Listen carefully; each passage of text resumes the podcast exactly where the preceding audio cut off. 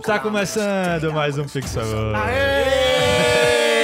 Hoje a galera tá feliz, não poder falar nada, né? Aqui é Paulo Guerra e cinema não é só filme de super-herói. Aqui é Caio César e Dumbo foi uma decepção pra mim, cara. Aqui é Flávio Jorge e o Uber me odeia. Aqui é Moana Raquel e eu não sou uma princesa. Já perceberam aí, temos um membro novo na mesa, a Moana, lá do podcast Cinema Pra Quem. Olá, gente. Escutem nosso podcast, hein? Já começa fazendo jabá. Já o collab já estralando. Mas é que mesmo, jabá absurdo, pode falar do seu jabá. Fala um pouquinho do seu projeto pra, pro pessoal. Então, eu sou de audiovisual na UFRN, tô no primeiro semestre agora, acabamos de terminar. E a gente decidiu criar esse podcast que é com mulheres, para mulheres. E no primeiro episódio a gente falou sobre Crepúsculo e Velozes e Furiosos. A gente fez um review sobre esses filmes bem diferente, numa visão assim mais feminista e mais voltada para como as mulheres são vistas nesse filme, como elas se comportam. Assim, mano, você disse que era de mulheres para mulheres, mas eu não sou mulher e eu amei. Então, vocês também é meninos muito também bom. podem ficar à vontade pra obrigada. checar lá, tá muito legal, conteúdo muito maneiro. Apesar de ter sido o episódio piloto muito boa, a dinâmica das meninas é incrível.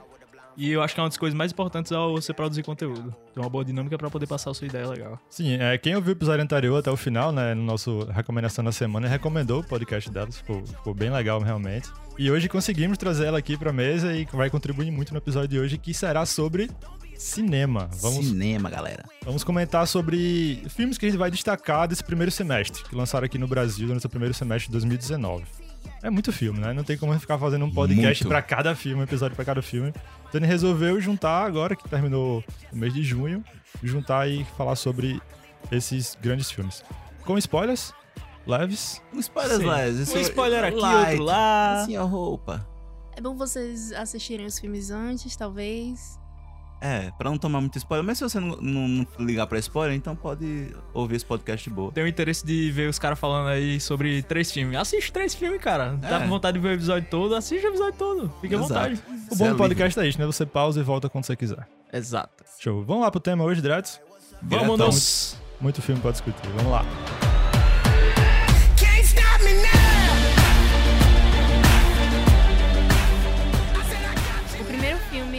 Homem-Aranha no Aranha Verso. Ele foi estreado dia 10 de janeiro aqui no Brasil. E fora foi antes, foi em dezembro. A gente Finalzinho tá, de dezembro, né? É. A gente tá trapaceando aí um pouquinho, porém. Porque merece, porque merece. roubadinha só porque merece. Ele foi dirigido por Peter Ramsey, Bob Persichett Isso aí. e Rodney Ruthman. Por que, que esses caras têm nome tão complicado? Eu não sei. Todos têm nome muito complicado. Podia ser só Jorge. É. Jorge, gente, olha, com nome fácil, tá ligado?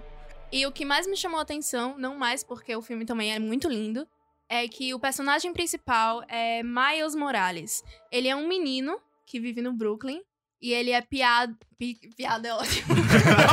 Ele é uma piada. A vida dele é um, é um grande sitcom. ele é picado por uma aranha radioativa e vira o mais novo Homem-Aranha. Mas o que me chama a atenção sobre esse cara é que ele é negro e latino. Algo que a gente não vê normalmente nos filmes por aí. Exato. E lá em Nova York, né? Exato. Bem longe ali da fronteira com o México. É, só, só pra salvar a garfo da Moana aí da piada, ele é visto como uma piada na galera lá no, na escola nova, né? Ele, não, ele é bem excluído. É. É, ele quer ficar com a galera dele, tá ligado? Pra ele, ele ficando ali com o pessoal que gosta dele, pelo que ele é, pra ele já tá ótimo. Pois é. Tem todo um problema de adaptação no início e também é junto com toda a questão da adolescência dele, dos novos poderes que ele não sabe como lidar. E é bem clichê até, mas, tipo, no filme eles trabalham até o, todo o aspecto de Homem-Aranha, porque a gente já tem muitos filmes de Homem-Aranha. Tipo, contem aí quantos filmes de Homem-Aranha a gente já tem. E eles conseguem recontar uma história de uma forma diferente e boa, entendeu? É ótimo o filme por causa disso, porque você espera ver uma coisa e você vê outra completamente diferente.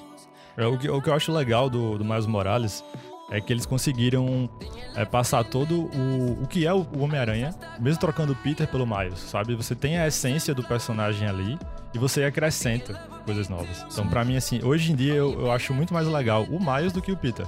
Eu gosto muito do Peter. Seja, adoro o Miles, seja qual cara. for a versão do Peter, seja aquela antiga dos desenhos, do desenho dos anos 90, seja o Peter do Tobey Maguire, que é o meu favorito. certo? Opa, aí. vamos deixar aí. isso daí pro episódio de Homem-Aranha. No cinema ele é meu favorito. Desculpa aí o. Andrew Garfield. Andrew Garfield não, isso aí Tom ignora. Holland. Andrew Garfield é um ótimo ator, mas o, Tom- o, o, o, eu quero falar do Tom Holland. Certo? Eu prefiro assim o Tobey Maguire porque ele representa uma fase do Homem-Aranha, o Peter, pra mim, que eu gosto mais, que ele é mais, mais adulto, né? Mais velho. Sim. Ah, sim. né? Mas assim, é legal também. E o Miles, ele consegue ser divertido sendo o. andando no high school ainda. Sabe? É uma coisa que eu não sentia muito com o Peter, isso.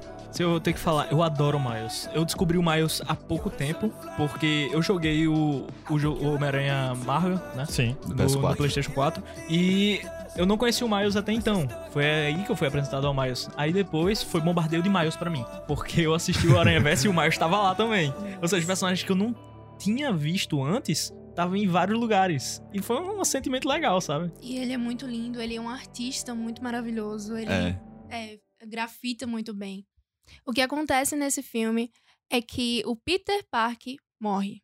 E aí Na lata. o? É. Na Miles, lata. Já começa Mas se assim. você não assistiu ainda, É. você merece. o Miles vai visitar o túmulo dele. Quando chega lá, ele dá de cara com o Peter Parker. E ele fica. O que é que tá acontecendo? Como Mas assim? o Por que, é você tá aqui? Onde é que eu tô? Será que tô na Lagoinha? Se eu não, não considero um spoiler tão tenebroso, porque é logo, É, não é. É logo É, no início, é logo no início. filme. é. É. O que acontece é que ele descobre que existem universos paralelos e esse Peter é de outro. E aí a aventura começa. Sim, e esses universos, eles abrem assim, tem aranhas de todos os tipos, né? Sim. Sim, É, é, É, engraçado. muita aranha. eu adorei. Não, chega a ser engraçado pela variedade. É como se você Uhum. pegasse um monte de criança e jogasse no quarto. Vai, desenha aranha aí. pegasse um monte de papel, pegasse as ideias das É aranhas. engraçado. O legal do Aranha, e, e agora trazendo pro Aranha Verso, é como eles conseguem trazer o humor com a seriedade. Eles pulam de um pro outro, assim, com uma sutileza, Cara, assim, e é uma é força muito incrível, grande. É incrível. Incrível, surreal como eles fazem isso. Porque uma hora você tá rindo e outra hora você tá achando, nossa, cara.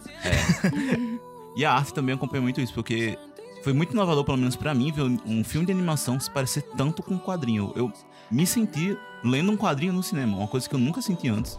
Nem em filme, em filme de super-herói mesmo. Foi o primeiro filme que, tipo, me mostrou isso, até os detalhes, os balões de pensamento.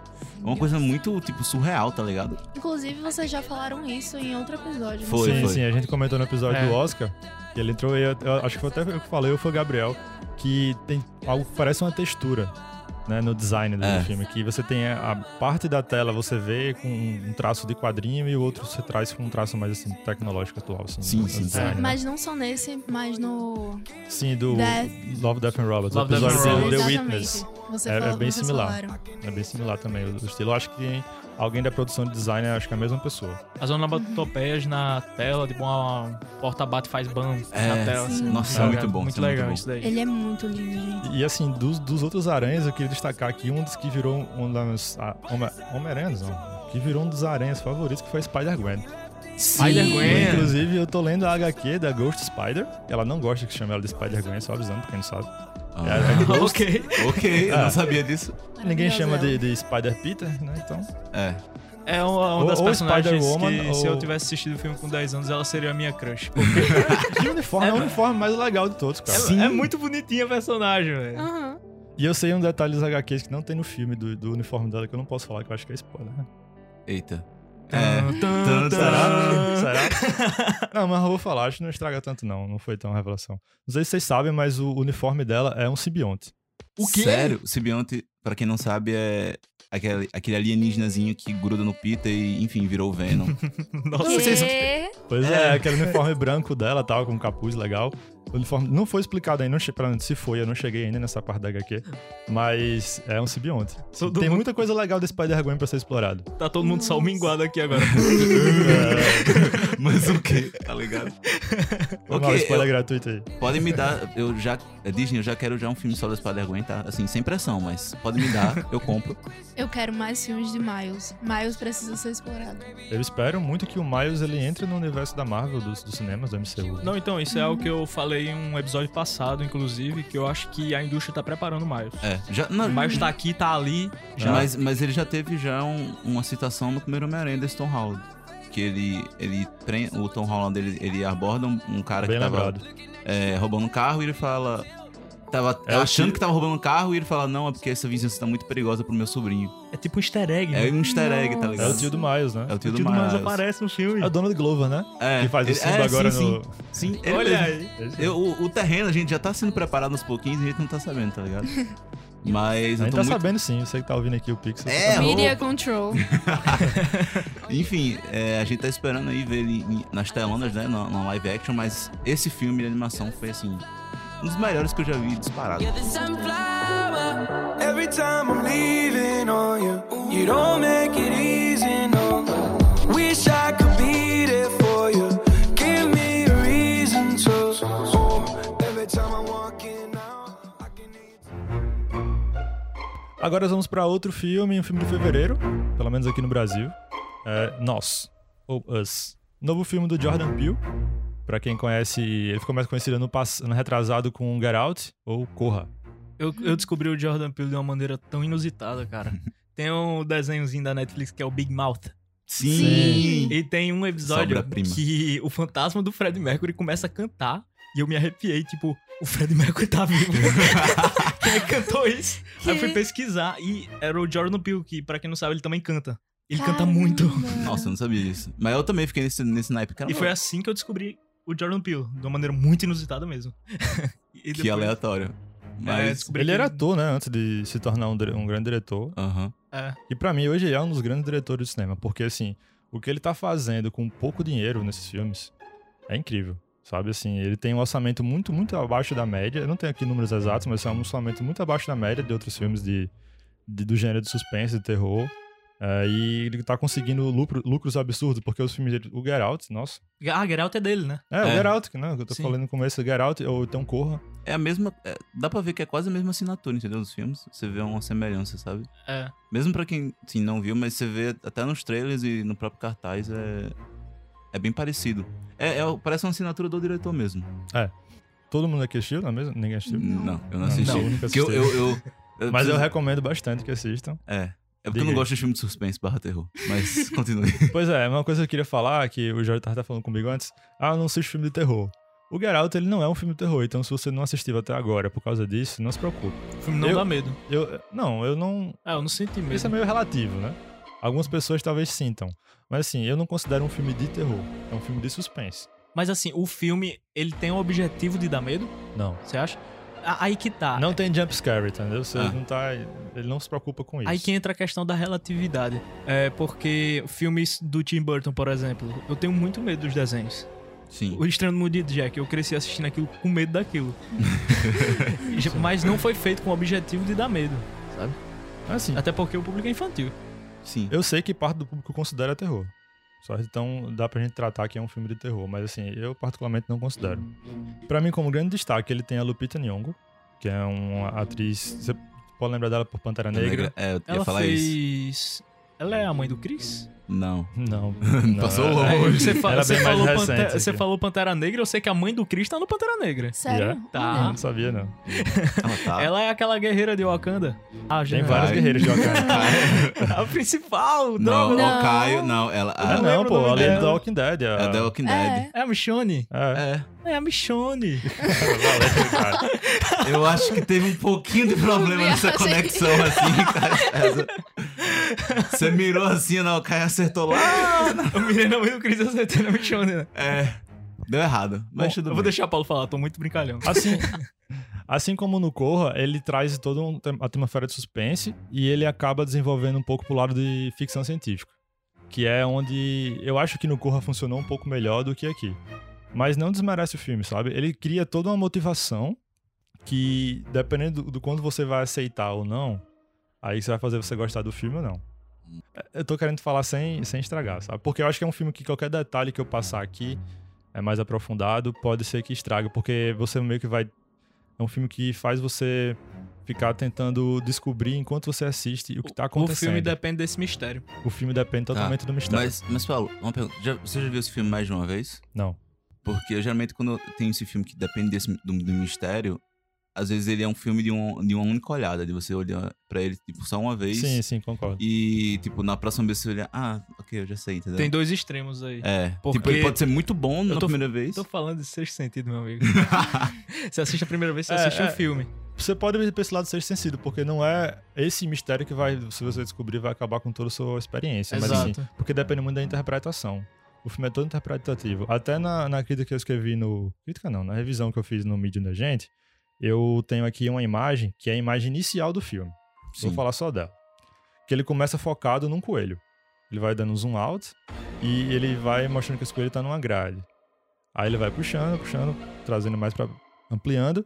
Se distanciando, né? Isso. E você vai vendo que ele tá filmando vários coelhos, de- é, várias espécies de coelho, de cores diferentes e tudo mais, graça. que estão presos. E isso aí fica de graça o filme inteiro. Até o final. Entendeu?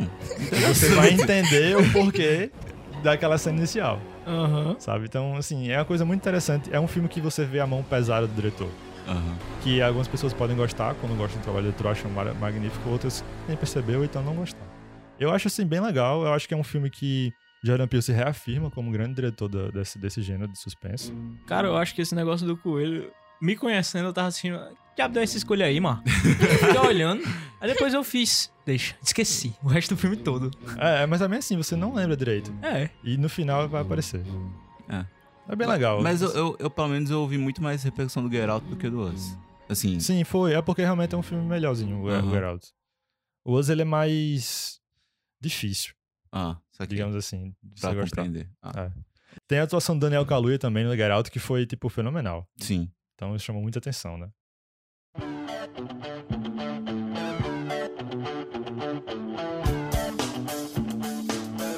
Queridos e queridas, vamos falar um pouco agora de Capitã Marvel. Foi um dos filmes que eu escolhi aqui para se falar. É um filme que no início você pensa que vai ser só uma origem de herói barata, como qualquer uma outra, mas Não foi, não? Olha aí, Eita, Paulo já. Paulo já chega atacando. Vai, Não, continua, eu acho que teve uma um, um diferencial é, nesse filme. A gente tem a Carol Danvers muito bem estabelecida desse filme. É, o que ela era, o que ela passou a ser, o que tá sendo entregue pra ela e foi algo que a gente até comentou antes que foi meio que destruído no Ultimato. no Ultimato, que se tornou uma personagem diferente, bem arrogante, sabe? Então, assim, é uma coisa que podia ter sido incrível, assim, na construção da personagem, acabou me desapontando um pouco. Mas vamos falar do filme em si, não do que acontece depois, da Capitã Marvel. Primeiramente, é, vocês têm alguma coisa a falar desse filme? Eu fico muito triste porque eu não assisti. Eu queria muito ter assistido, mas não deu. Só tenho uma crítica a dizer com as músicas em horários não tão certos. Ah, nossa. que às vezes você toca uma música e você fica. Hum, não é, nem, não é nem a música, mas é tipo ela, tocando numa forma só pra fazer o clichê dos anos 90 e eu fico. Opa, galera aí da, da música deu errado um pouquinho aqui. Tipo, cortou um clima em algumas cenas. Algumas deu certo, outras não deram. E eu fiquei meio. Tipo, a cena poderia ser melhor do que foi se tivesse outra trilha sonora, sabe?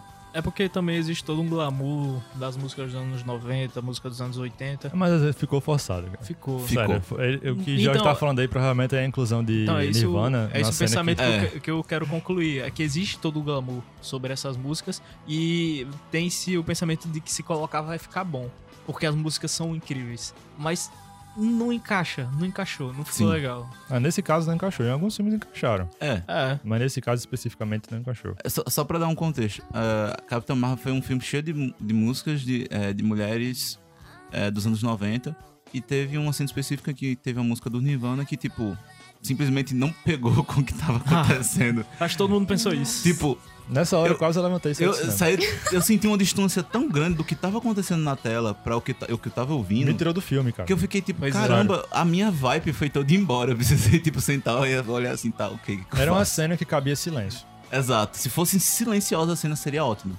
Tipo, só pra me dar um, um, uma- um feeling, tá ligado? De que aquilo tá ficando sério. Silêncio seria muito melhor. Porque a Capitã, ela, ela depois, assim, de uma certa parte do filme, ela fica muito poderosa. Acho que todo mundo já viu ela em Ultimato quebrando tudo. E ela, tipo, ela sempre sofre pelas suas limitações e depois ela fica muito poderosa. Então, naquela cena seria onde ela quebraria os seus limites e meio que, tipo, tirou esse clima pra mim porque meio que a música não seguiu esse feeling, tá ligado? Dela quebrando, quebrando seus limites. Perdeu muito nessa parte. Eu acho que se fosse silenciosa a cena ou tivesse qualquer outra trilha sonora, seria melhor. Que eu tenho falado de positivo desse filme foi exatamente essa questão da personalidade da Carol Danvers que foi desenvolvida. A gente viu diferentes estágios da vida dela, né? Essa foi uma construção pra mim que foi legal. Aquela cena dela se levantando, tipo, em, em várias, É. várias fases da vida Icônico, dela. né? Que ela se levantando bem pequenininha até ela adulta. Foi, tipo, acho que é uma das melhores cenas, assim, da Marvel, assim, no cinema. Porque ela é muito representativa. Ela é, tá, tipo, pra mim, ela é aquela cena da trincheira da, da Mulher Maravilha, saindo do escudo. Tipo, ela tá sendo... É, é aquela cena de empoderamento desse filme, entendeu? Dela... É, eu concordo que é a cena, assim. Mas assim, a da Mulher Maravilha é muito melhor. Não, a da Mulher Maravilha é melhor, eu, sei. Mas eu tô falando, essa é, a- é, é aquela cena da Mulher Maravilha na Capitã Marvel. Mas sabe por que eu acho que é melhor? Porque no filme da Mulher Maravilha você tem, é, eu acho, um melhor trabalho de construção do personagem e você consegue se importar mais com aquele personagem ali, sabe? Eu acho que a Gal Gadot, inclusive, ela é mil vezes mais carismática que a Brie. Eita, Sabe? farpas. Não, eu sei que aí vai, a pessoa pode ter opiniões diferentes. Mas eu acho vem- não, não que a Gal, Gal Gadot não seja carismática, acho que todo mundo acha, né? Sim. Mas, Mas eu acho que a Brie Larson ela pode dividir um pouco opiniões ainda. vem cá, Capitã Marvel contra a Mulher Maravilha, quem é que ganha? A gente já falou isso É, outro não. episódio. Se você quiser saber, vai lá pro mas crossover aí- Imortal, que tá É, a, muito gente, a gente bom. gravou um episódio de crossover, um episódio de zoeira, mas Aquele tá bom. Mas assim, falando assim do filme mesmo, porque também eles exageraram com a Capitã Marvel, vão ter que diminuir o poder dela? É. Mas eu não tô nem falando disso. Tô falando em relação ao carisma Isso me mesmo do faz personagem. pensar em One Punch Man. É, É. mas ela é. É. bem One Punch Man, tá ligado? No final do filme. Tipo, tudo pra ela não, não tem mais um parâmetro de poder. Tudo fica muito desproporcional. Tanto que acaba. Tipo, nos filmes de super-herói, quando o cara tá enfrentando um vilãozão, sempre tem uma dificuldade, tá ligado? E depois que ela libera os poderes, ficou tão fácil. Que não teve nem, tipo, um chefão no final do filme, sabe? Pra finalizar esse- filme da Capitã Marvel, tem a, tem, tem uma recomendação de um canal da, da Catiuxa Barcelos, lá do Rapadura, Cinema com Rapadura, que ela, eu acho, no, no Brasil, assim, é a pessoa maior fã de Capitã Marvel que eu já vi. Caramba. E ela gravou um episódio até há pouco tempo no YouTube. E assim, é a melhor recomendação que eu posso deixar pra entrar em totais detalhes assim do que uma realmente uma fã e mulher, né, inclusive, Sim. que é o mais importante nesse caso, achou desse filme. Entendeu? Eu acho que fica aí a recomendação, o canal do Catiuxa. Interessante. né? Porque a nível de filme de herói, de origem, eu não coloco abaixo nem acima do filme de origem do Capitão América. Que é um filme bom. Entendeu? Pra sério. mim é a mesma coisa. Sim. Aí é questão de gosto de como você se identifica ou não com o personagem e esse tipo de Uhum. coisa assim, É, verdade. sabe? Até porque já tem muito filme de, de origem, então acho que chega um ponto que é muito pessoal pra pessoa. E em parte do filme você tem que ser americano, sabe? Quase todos os filmes. É, no- nesse- nesses dois, do Capitão América e da Capitã Marvel, que são militares e tudo É, mais. o tem- patriotismo bate. Se você for, né? Se você nasceu lá, se você for patriota lá, vai ser muito melhor. É, Pra ter gente que não tem tanta identificação, aí fica mais complicado chegar. É, né? se a Carol Danvers escutasse um sambinha, talvez. É, opa. Mas pro universo Marvel, um filme muito importante.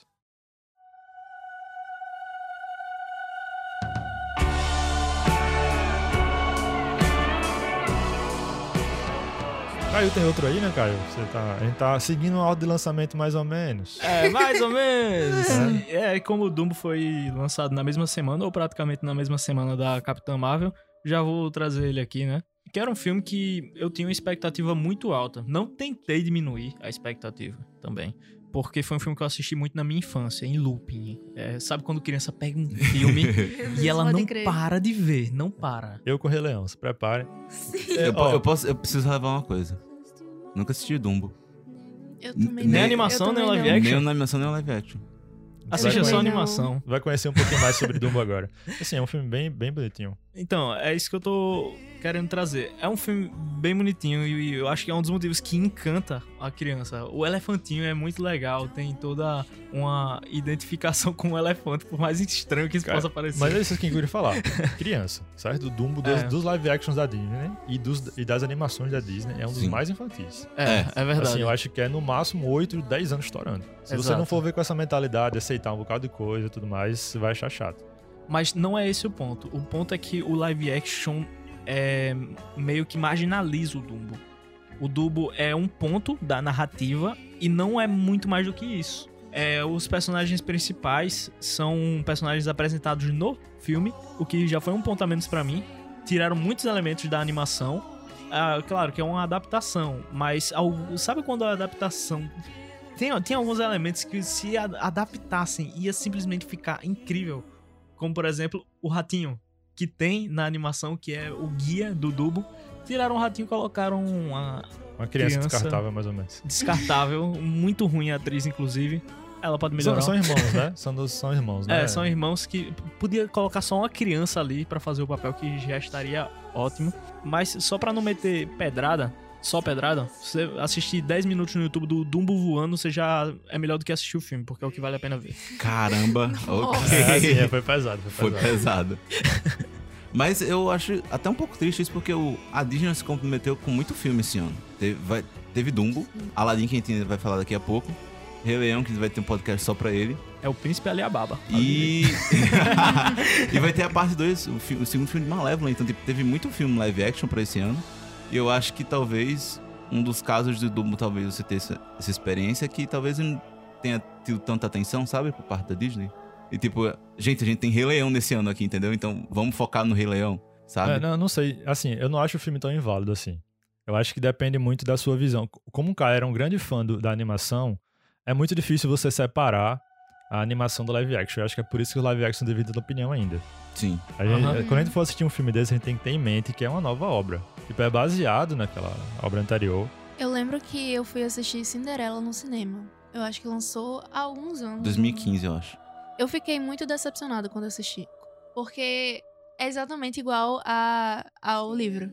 Exatamente. Pois é, aí tem os casos que decepcionam por serem iguais, tem os casos que decepcionam por serem diferentes. Então, assim, a gente tem que ter. É complicado. É É, difícil é agradar. complicado. É difícil agradar. Mas assim, eu acho que a maneira que é mais assim, segura de você ir de coração aberto pra um filme desse é saber, é uma nova experiência. O meu filme, que eu gosto, que eu amo, tá lá. A minha animação tá lá, não vai ser estragada. Sim. Aham. Entendeu? Então, assim, o Dumbo tá lá, pra quem gosta do Dumbo tá lá. Agora, assim, eu fico, eu fico imaginando, se eu sou uma criança, abaixo de 10 anos, eu não conheço a versão original, e eu vou assistir esse filme do Dumbo, eu acho que eu vou gostar. Eu acho que, acho que vai ser divertido. Avaliando, como o Caio falou, com, com a visão, assim, um pouco, né, assim, diferente, né, mais, mais experiente. Realmente, é uma pena você assistir o filme do Dumbo e o Dumbo não ser o ponto-chave do filme. Pois é. O Dumbo ele tá lá à margem do filme inteiro. Você tem a família lá, que toma conta do Dumbo, e eles são o foco principal. Entendeu? Eu acho que isso realmente ficou bem chato. Mas, assim, é Tim Burton. Pra quem não conhece Tim Burton, ele é o diretor também da, do filme de Alice, né? Do, do live action Sim, da Disney. sim. Da Nova Cadáver também. Ele tem uma identidade visual muito forte. Então, assim, eu, eu gostei Sim, da identidade visual tem. do filme, entendeu? Você, quando o filme ele é pra ser escuro, como ele é triste, o filme do é um pouco triste. É. Em alguns momentos ele é bem triste até, né? Pra ser um filme infantil. Então você tem aquelas cores escuras que o Tim Burton gosta de colocar, sabe assim? A maquiagem ajuda muito naquilo ali, a fotografia muda, ela fica bem azulada pra preto. E assim, na outra cena, quando tá um negócio mais feliz, você vê tudo meio alaranjado, mais colorido e tal. Então, assim, a identidade visual do filme tá muito boa. É, eu queria só abrir um parênteses para o Tim Burton, porque eu acho que ele é um cara incrível, que ele merece falar um pouco sobre ele. Ele foi um dos alunos de uma classe de profissionais animadores escolhidos a dedo pela Disney na época de iniciar uma nova geração de animadores no entretenimento dos Estados Unidos, The Nine Old Men, o nome desse grupo. E ele foi um dos estudantes desses caras, que eram veteranos da animação. Então, ele aprendeu muito naquela época. Eu acho que isso é parte da pessoa incrível que ele é no entretenimento hoje.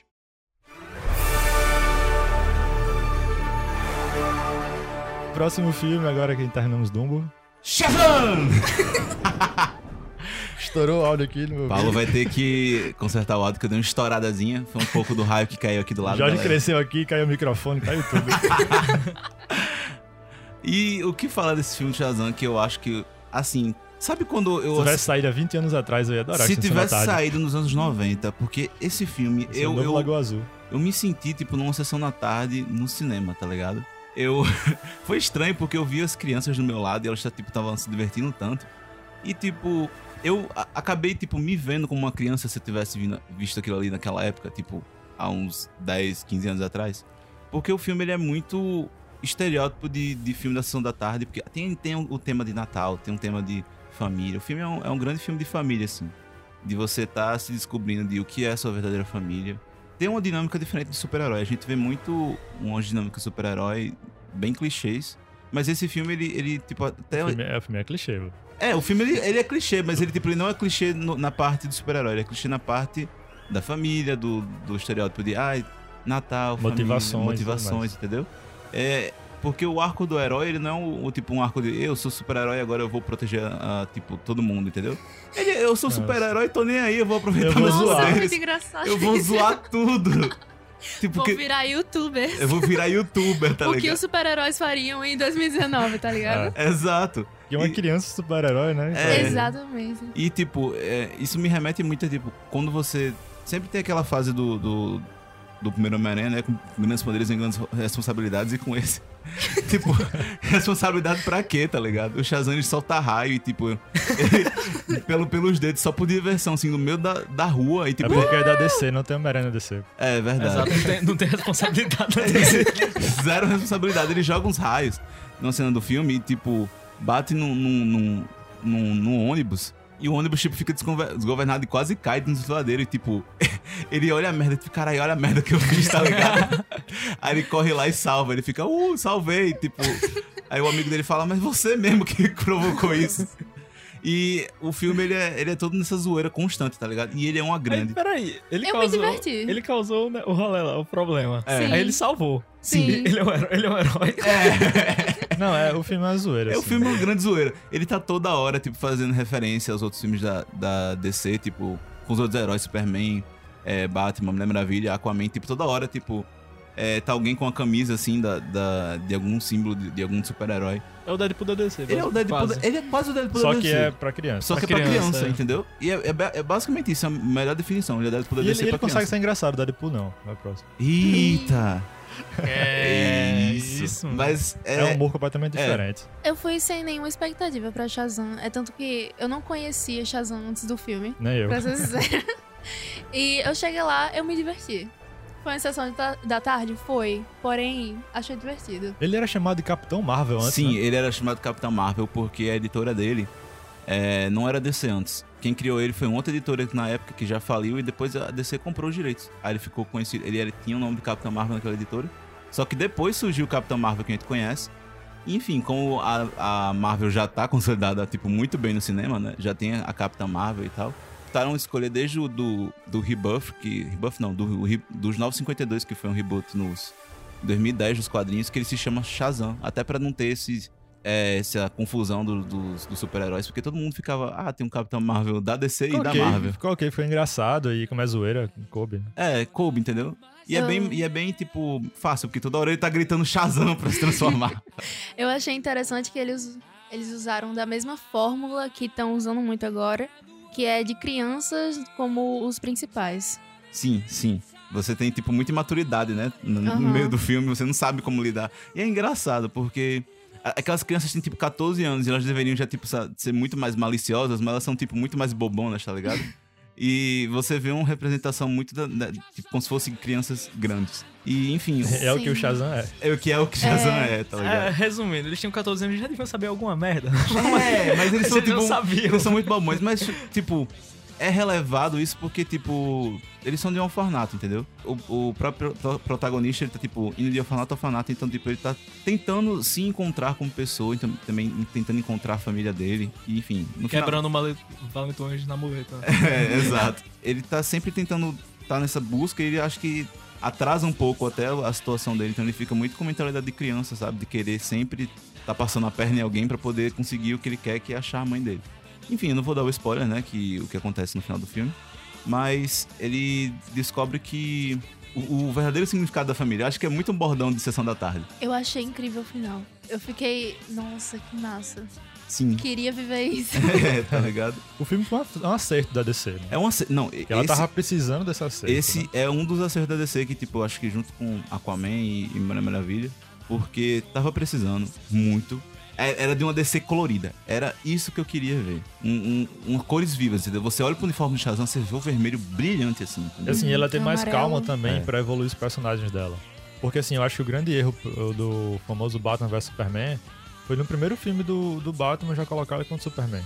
É. Entendeu? Então assim, ter calma, colocar os heróis assim nos seus mundos ali separados, seus problemas separados, desenvolver eles, fazer a gente gostar deles, aí depois você junta e cria um, um, um problema pra eles É. resolverem juntos, né? E ele, e ele é um filme que, tipo, você acha que ele é bobinho, mas quando eu fui parar pra pesquisar algumas coisas, porque eu já tinha um conhecimento de Shazam, Eu, até escrevi, né, o- uma crítica não, né? Um resuminho. Uma review, né? Review dele no- do filme lá no nosso Medium. Quem quiser dar uma olhada, veja depois. Que eu explico um pouco mais detalhado. Mas é, eu já tinha conhecido o super-herói pela série de Justiça Jovem. E, é, e ele era tipo. Justiça Jovem era tipo os sidekicks do- dos principais e, e os principais, assim, da DC. E o, e o Shazam, ele ficava nesse meio termo, porque ele era um adolescente, mas ele interagia com sidekicks, tá ligado? Ele é muito forte, né? Porque ele é muito forte e ele ficava lá na Liga da Justiça. Então, talvez para o futuro da DC, todo o rolê mágico que o Shazam tem, que é uma coisa que não tinha sido muito explorada, que é tudo muito nebuloso, assim, o, o, o mundo mágico da DC. E, É uma vibe como se fosse o Doutor Estranho com a galera dos Vingadores. né? é, tipo, Algo à parte. é algo à parte, ninguém sabe muito bem. E o Shazam, ele, ele mostrou de uma forma muito mais divertida, tá ligado? Tipo, isso aqui é magia, já tá lá, Shazam, tá ligado? E ele mostrou que as diferentes formas de fazer magia, e eu acho que nos próximos filmes, que eu, eu acho que a sequência de Shazam vai ser muito boa. Nos próximos filmes que, eu- que tiverem assim, vai ser muito bom aprofundar isso, pra a própria DC também se aprofundar nessa parte da magia. Assim, só pra encerrar esse filme, eu, o que eu tenho falado de negativo dele, eu acho que é um filme super divertido, junto com o Aranha Verso, que é o filme que a gente falou hoje, até agora. Que é um dos filmes mais divertidos de assistir, mas pipocando assim, ah, quero me divertir e tal, vou ver esse filme aqui. Se você não viu, é uma ótima recomendação. Legal. Mas assim, a terceira parte do filme, o terceiro ato do filme, que ele fica um pouco sério. E eu acho que ele não deveria se levar tanto a sério. Por isso que eu não gostei tanto do vilão, sabe? Eu acho que se eles conseguissem um vilão mais equilibrado, eu acho que O seria vilão- melhor. o- Porque o filme é zoeiro, O o, filme é personagem zoeiro. não se leva a sério em nenhum momento e tal. E tem uma parte do filme que as coisas ficam muito sérias, que é quando o vilão entra e tenta, né? É, mas eu acho que justamente é, é justamente essa parte do vilão pra dar o contraste e também pra dar um futuro pro, pro próprio super-herói, entendeu? Eu, acho, eu também percebi isso, que o vilão era muito sério e ficava, tipo, muito distância. Você tem, tipo, uma criança e um cara que, tipo, matou um monte de gente, tá Pois é, o filme ele não.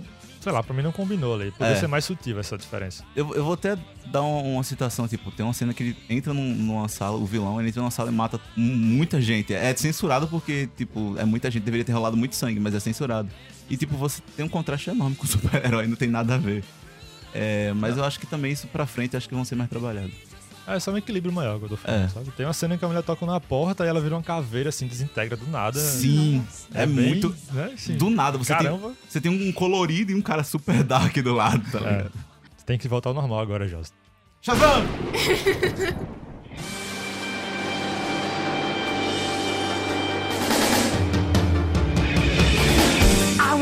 Agora o próximo filme, continuamos com Jorge, que agora voltou a ser Jorge de novo.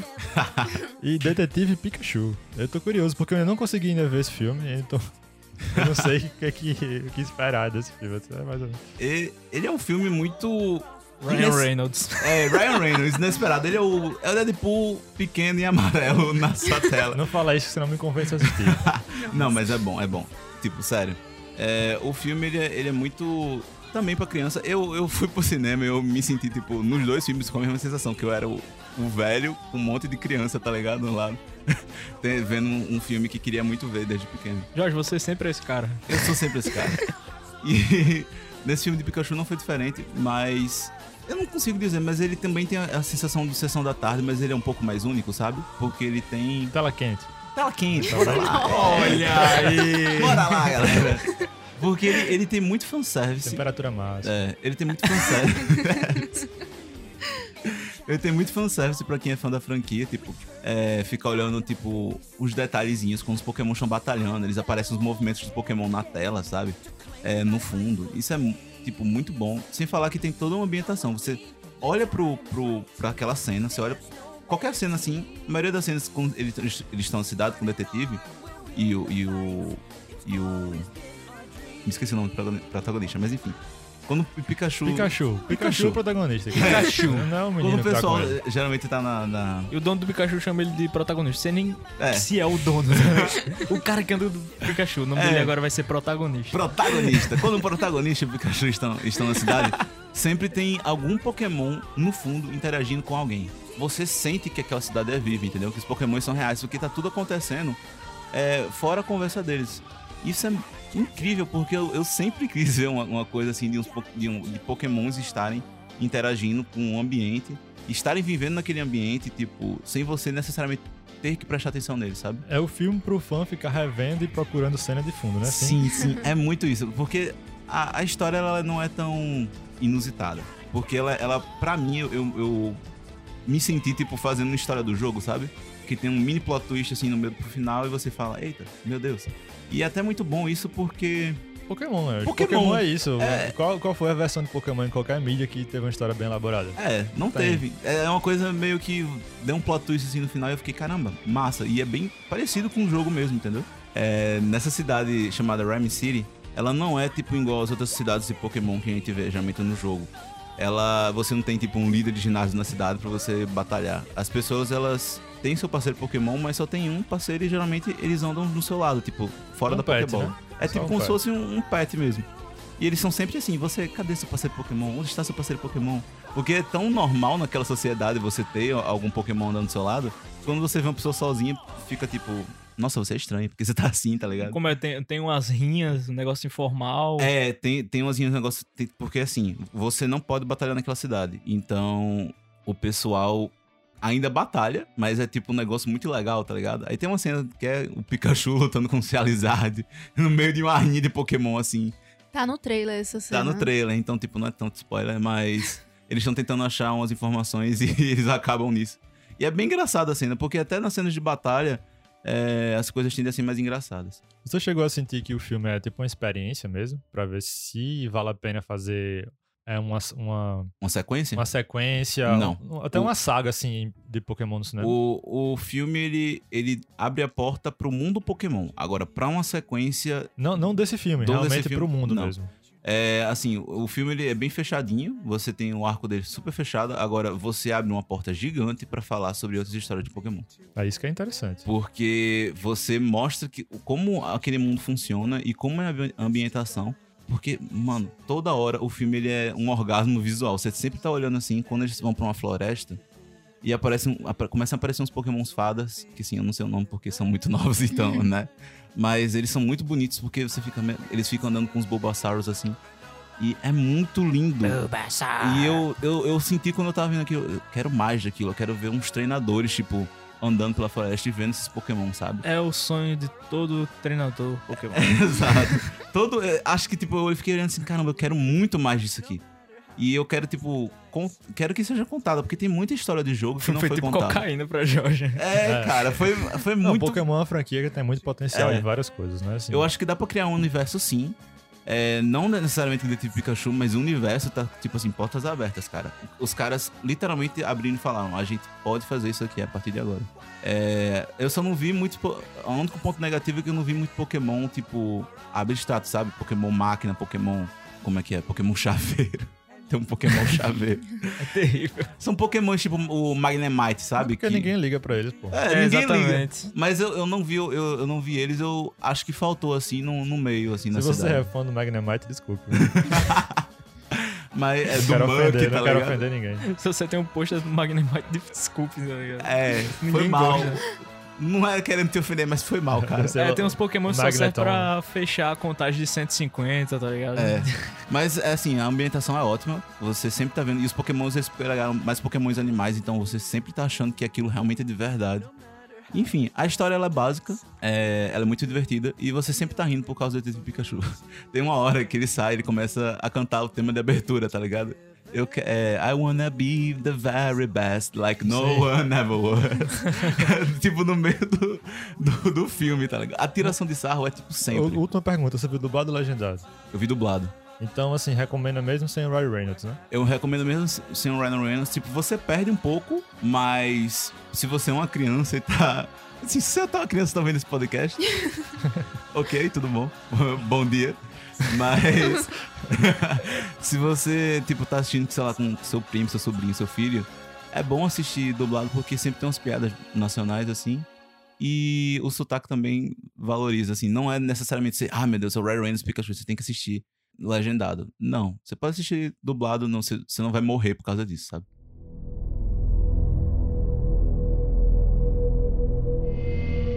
Próximo filme, você tá sentindo falta de Vingadores? Não, tenha calma, a gente gravou um episódio inteiro gigante sobre Vingadores. Você pode verificar no nosso feed. Nosso especial duas horas e meia. Que é episódio é. 21, né? Ficou Tá. enorme.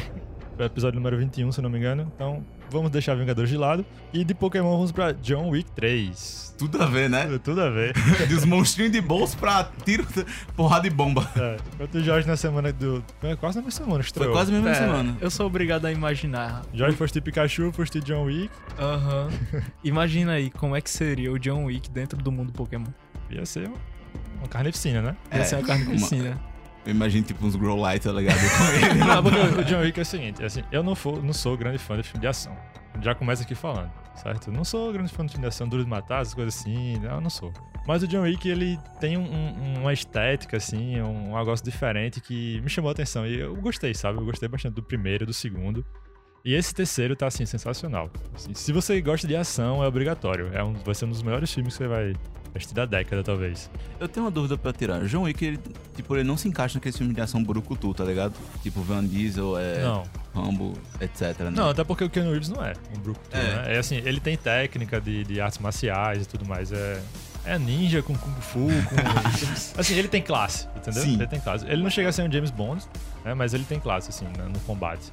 E a questão é que o bicho é basicamente Deus, tá ligado? é, o que isso é engraçado. Então, assim, eles, eles brincam com o exagero o tempo inteiro. Sim. E assim, o que é divertido de ver no John Wick é o como eles vão superar o exagero anterior, sabe? É. Eu vejo Ah. muito isso. Nossa. E assim, e, e junta isso com a estética muito boa, trilha sonora muito boa, iluminação, é, criatividade na maneira de filmar. Livros. Oi? Livros. Sim, livros, lápis, né? Caneta, assim. Tudo. Tudo, tudo vira uma arma na mão de Tudo John virou Wick. arma. Nossa. Tudo vira uma arma na mão de John Wick. Se você, se você assistir o, o filme, você vai saber que uma caneta é, é um lápis, na verdade, né? Um lápis. Um lápis de madeira, aqueles lápis, um lápis. HB, HB, né? Aham. É perigoso. o John Wick, isso. A Bic pra- patrocinou John Wick, É. tá ligado? E assim, é violento, né? Então, acho que até 16 ou 18 anos o filme. Cara, eu acho que é 18. É bem violento o filme. É bem, bem violento. Mas ele quebra todos esses padrões, porque assim, filme de, de ação é muito uma formulazinha, parece filme de super-herói, sabe? É uma formulazinha muito pré-estabelecida. Eu acho que é, eu vi muita gente falando muito bem desse filme, porque ele meio que é um filme de ação que não vai nessa vibe, tá ligado? Ele é um filme que ele tá. Quem não for na vibe de John Wick agora vai ficar pra trás. É. Entendeu? Ele tá revolucionando o gênero. Isso É, bom. é nesse Esse nível. é É nesse nível. Isso é bom. Agora, já passou um tempo, pode-se falar do, de, uma- de um aspecto que eu achei muito interessante no primeiro filme, sem ter problema, questão de spoiler e tal. É, o John Wick tinha que matar um cara, certo? Ele pega como missão matar aquele cara. Ele faz todo o caminho até lá e ele não fica de conversinha, não tem cena de ah, você fez isso comigo, agora eu vou matar com você, e agora como você pôde? Ele não, fala ele pouco, né? chega lá, Porque o- ele chega lá, coloca a arma no queixo do cara, atira e vai embora. E é isso essa, a cena. Eu É. achei isso inacreditável. Porque foi muito real Bom. life aquela cena, sabe? Tipo, Tem eu quero isso. matar você, eu não vou ficar conversando com você. Eu vou te matar. E é, É, isso. tem- assim, o Keanu Reeves ele não pode falar muito também. Sim, ele é um ator carismático, gente legal, gente boa, mas ele não é um ator de grandes diálogos. Sim. Entendeu? Assim, ele não vai ficar puxando um Aham, monólogo assunto. e com o Keanu Reeves não vai ter. Ele não vai entregar. Mas eu acho que esses, esses tipo esses diálogos tipo de vilão com protagonista é muito já desse desse arquetipo de filme de ação burucutu. Sim. É que, tipo, ele espelha masculinidade, tipo, ah, cara, é, eu vou te matar aqui porque você matou meu filho, e, ah, você está pesquisando minha filha, eu vou te matar. lá, Eu lá, lá." acho que também é aquele negócio de você pensar que o público não, não presta tanta atenção- assim. Ele chega só pra assistir o filme pra passar o tempo, sabe? Então o filme tá a todo momento explicando o que tá acontecendo e, e coisas e tal. Parece que você tá testando a sua, a sua inteligência, tá ligado? Tipo, ah, eu já vi essa cena, tipo, você precisa me explicar essa cena que tá É, isso é acontecendo. bem comum no gênero. No John Wick eu não, não sinto É. isso acontecer. E normalmente tem muita arma de fogo, né? No filme de ação. No John Wick tem arma de fogo, claro, mas tem muita arma branca. Né? Ele, ele próprio é uma arma, né? Mas eles usam muito facas e armas assim. Espada, o que ele achar pela frente. Ele já Uhum. falou aqui: livros e lápis, cadeiras, mesas. Isso é bom, porque tipo, quando você fica só na arma, fica muito genérico. Cavalos, ele conseguiu usar um cavalo como arma. que é uma coisa assim incrível. É uma cena que o cara, que coisa criativa. Mente. Assim, tem cena de John Wick, tem cena de John Wick que, que eu fico imaginando assim. Que mente criou isso? Ele tá cavalgando. Tem, tem uma cena que ele tá cavalgando. Desse filme tem uma cena que ele tá cavalgando na ponta aqui, perseguido por motos, com ninjas em motos. Ele tá- tipo, Você descrevendo, me deu Cavalgando. vontade de assistir. Cavalgando em uma ponte com ninjas e motos. perseguindo ele. Tipo, é, é engraçado, bicho. O é tipo de engraçado. sonho que eu teria. Aí depois o John Wick acorda, né? Faz, porra, escolhi a pílula errada. E assim, e, e tem todo, todo lance com cachorros, assim, quem gosta de cachorro. Quem é que não gosta de cachorro, né? Se você não gosta de Aham. cachorro, meu amigo. Tá ruim. Mas assim, que tem toda essa mitologia com cachorros, e nesse filme tem os cachorros mais bem treinados, assim, que eu já vi. É muito bom esse filme, assim. Pra quem gosta de ação, é obrigatório. Por curiosidade, começa pelo primeiro, porque os filmes são bem encaixados, assim, pra ter noção, o 3 é tipo um minuto depois de terminar o 2, sabe? Assim, a história é bem sequencial. Ah, que Caramba, legal. que legal. Então, assim, mas eu recomendo ver o primeiro, porque no primeiro você já tem o tom. O primeiro é pesado, violento, é, mas é o mais leve dos três. Então, já começa. Você começa pelo Incrível. primeiro, se você não gostar, beleza. Não assista. Aham. Mas se você gostar, aí os outros dois é um deleite.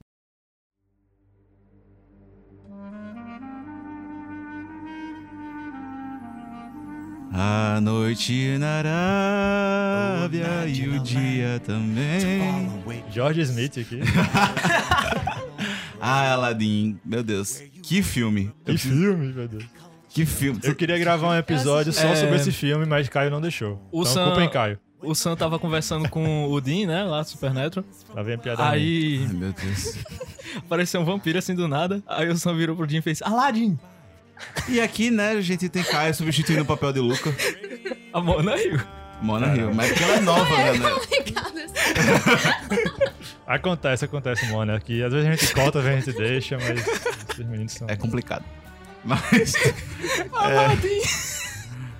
Ele tá rindo. ele tá rindo, ele tá, tá morrendo da própria risada, tá ligado? Do próprio piada, boy. Como é que Vamos lá? Jorge, força. É porque eu acabei de inventar. Ai, Jesus. Você inventou essa piada agora. Foi, agora. Cara, que desperdício. energia, gasta energia no episódio. Tá. Meu Deus. O filme da Aladdin é o segundo filme né, da Disney desse ano. Tipo, ele, ele tem uma diferençazinha do clássico. Ah, tipo, o Mona falou agora no filme Cinderela que tipo, era, era a mesma coisa. E nesse você tem tudo que você já tinha no filme clássico, da animação, e mais um pouco. Isso é muito bom. Eu vou falar isso agora, porque eu tô gravando antes de sair o Rei Leão. É. E ele vai se publicar antes de sair o Rei Leão, então vamos falar. É o melhor live action que a Disney já fez. Até agora. Pois é. Por isso que eu tô falando nesse momento. Até esse momento, ah, tipo, aquele negócio. Eu fiz um filme bom, mas espera mais um mês que vem outro, tá ligado? É, tá foda. Oh, boy. E, assim, acho que escolha do, do, do Will Smith pra fazer o gênio foi. Sabe quando você tem um acerto tão bem acertado que você fica, caramba, boy. Desculpa, Will, eu falei mal de você. Eu também falei mal, eu. Porque a gente, sabe, a gente mordeu a língua muito. Porque quando saiu as primeiras imagens do set, quando ele viu todo azul, a gente ficava, caramba, que Nossa. negócio ridículo. Do... Não, caramba, nossa, vai dar É, mas errado. aquela isso. foto tava estranha, velho. Não, a foto tava estranha, cara. E no filme, boy, é outra vibe. É outro negócio, assim. Você vê que o Will Smith era o cara pra interpretar o gênio. Era o cara pra estar ali fazendo aquilo dali. É porque ele é um gênio, né? Exato. E ele era o único cara suficiente pra conseguir, é, tipo, carregar o peso do Robin Williams, tá ligado? Que fez o, a dublagem do, do gênio original na animação. E na versão dublada, a gente teve o mesmo dublador que Uma das maiores coincidências que eu já vi. é, cara, quando eu, eu tava ouvindo assim no, no, no cinema e eu parei pra pensar, eu. Cara, é o mesmo dublador, eles nem tiveram que, tipo, pensar, tá ligado? Tipo, o dublador padrão do Smith é o Márcio Simões. E o do gênio também era o Márcio Simões, então, tipo, Porque ele era o dublador do Robin Williams, né? Todo Exato, filme também. do, do Robin Williams era o mesmo cara. exato. E, tipo, juntou assim e ficou uma coisa linda, maravilhosa. Você tem um deleite no filme. Toda vez que ele canta, toda vez que ele. O Will Smith ele abre a boca, você tá lindo, maravilhoso. Tudo. Dono da porra toda. É, aqui pra quem viu dublado, né, não sentiu nenhuma diferença, porque você já tá acostumado a ouvir a voz do Will Smith com o Márcio Simões, né? E, Exato. e a voz do gênio que você lembra da animação que fazia o Robin Williams é o Márcio Simões também. Então, É, então a nostalgia, ela te dá um soco na cara, entendeu? No meio do cinema, ela vai. Não foi uma coincidência É espetacular. demais, cara, demais. E, tipo, todas as músicas que ele refez também ficaram muito boas. O, E- o- o CGI também, né? O gráfico, a maneira com que eles conseguiram fazer o gênio ficou bem dinâmico, bem É. legal. eu, a era o meu música. medo, era o meu medo. Porque o, o- o gênio, nos três filmes de Aladdin, porque teve três filmes, se você que não sabe, teve três filmes de animação do Aladdin. Ele é todo dinâmico, todo brincalhão, e, tipo, ele faz. Diminui o tamanho, aumenta o tamanho, tipo, aparece um monte de coisa do nada, tá ligado? Três filmes. É, cara. Só vale a pena ver o primeiro. Mas Vamos, Eu só vamos vi o focar, primeiro. É, tem vamos três. focar nisso agora. Mas enfim, é. acho que é três ou é dois. Eu acho que tem mais que um na sequência. Mas a maioria dos filmes da, da Disney tem, tipo, vários filmes sequência que ninguém sabe que existe, tá É ligado? verdade, cara. Pode dar uma pesquisada aí que você vai achar um filme sequência da Disney que você não sabia que existia. Aqueles filmes que só são lançados no canal e aí. É, também É tem porque isso. a Disney também tem um rolê que ela lança o primeiro filme no cinema e o segundo ela não lança, ela lança só pra DVD na época VHS, né? É verdade. Também tem isso não aí. ir pro cinema o segundo filme, às vezes. É. Inclusive, queriam fazer a mesma coisa com Toy Story, que eu vou falar posteriormente. Assim, eu fiquei muito chateado mais é com o vilão. Porque tudo de resto tá ótimo. A Naomi é, Scott. Scott, Naomi Scott, que é a, é a nossa Jasmine, ela, tipo, ela é a Jasmine, ela é a Jasmine empo- empoderada, tá ligado? Sim. Tipo, eu, eu, eu, eu- Ela é muito maravilhosa. Eu adorei que é, no filme inteiro tentam colocar ela pra baixo, tentam dizer: você pode ficar na sua aí, fica calada, você tá aqui só pra ser bonita, tá bom? A gente vai achar um macho aqui pra você, pra você governar, entre aspas, o reino. Então fica de boas. E ela vai lá e prova que ela é capaz, prova que ela também tem inteligência. sim. E isso aí que você falou, da Fique Calada, né? Fizeram uma música que não, Pra não tinha a música da Jasmine, que É, fizeram não pra tem. esse filme, né? E que vocês estão ouvindo aqui agora.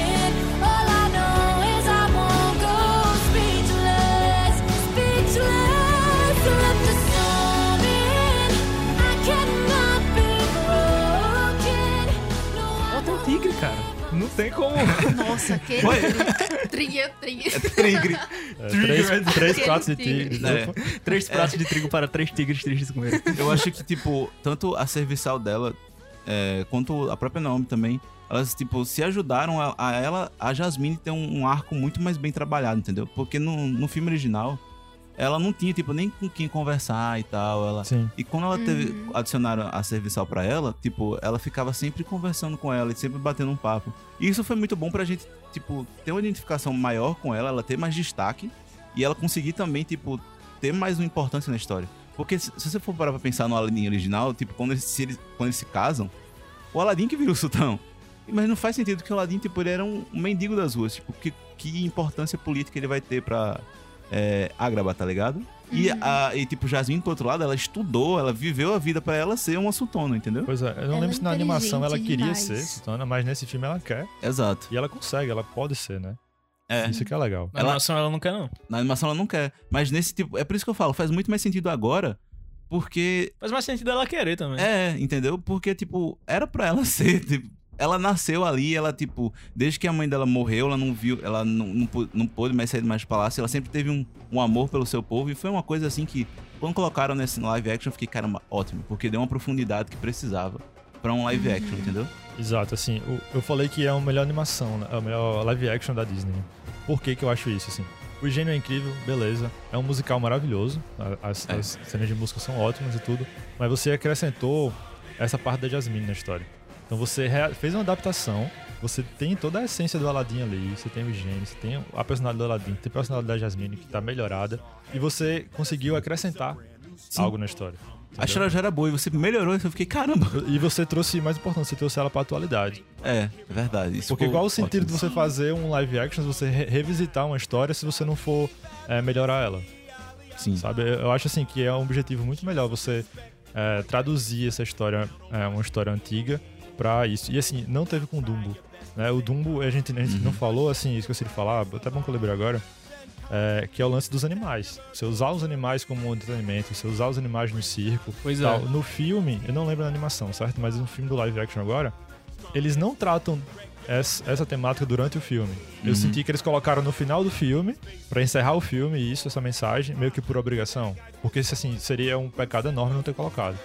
E assim, no, no Aladdin não. No Aladdin eles já colocaram uma atualização na história que tinha que ter durante o filme. Sim.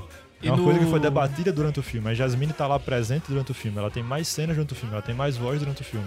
Não só de repente resolveram a história to- é, inteira e no final a Jasmine conseguiu o que, ela, o que ela poderia querer, entendeu? Não, ela foi desenvolvida também. Isso acrescentou na história. É, Ela conseguiu o seu papel como humana.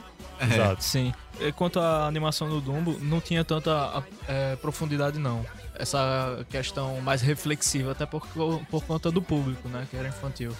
Pois é, mas dá, mas dá pra colocar. Dá- a gente dá- vê, por exemplo, a sim. Pixar fazendo histórias incríveis pro público infantil, né? que E consegue colocando um produto. reflexões. Dá pra colocar. Então, É. o Dumbo perdeu a oportunidade de atualizar a história.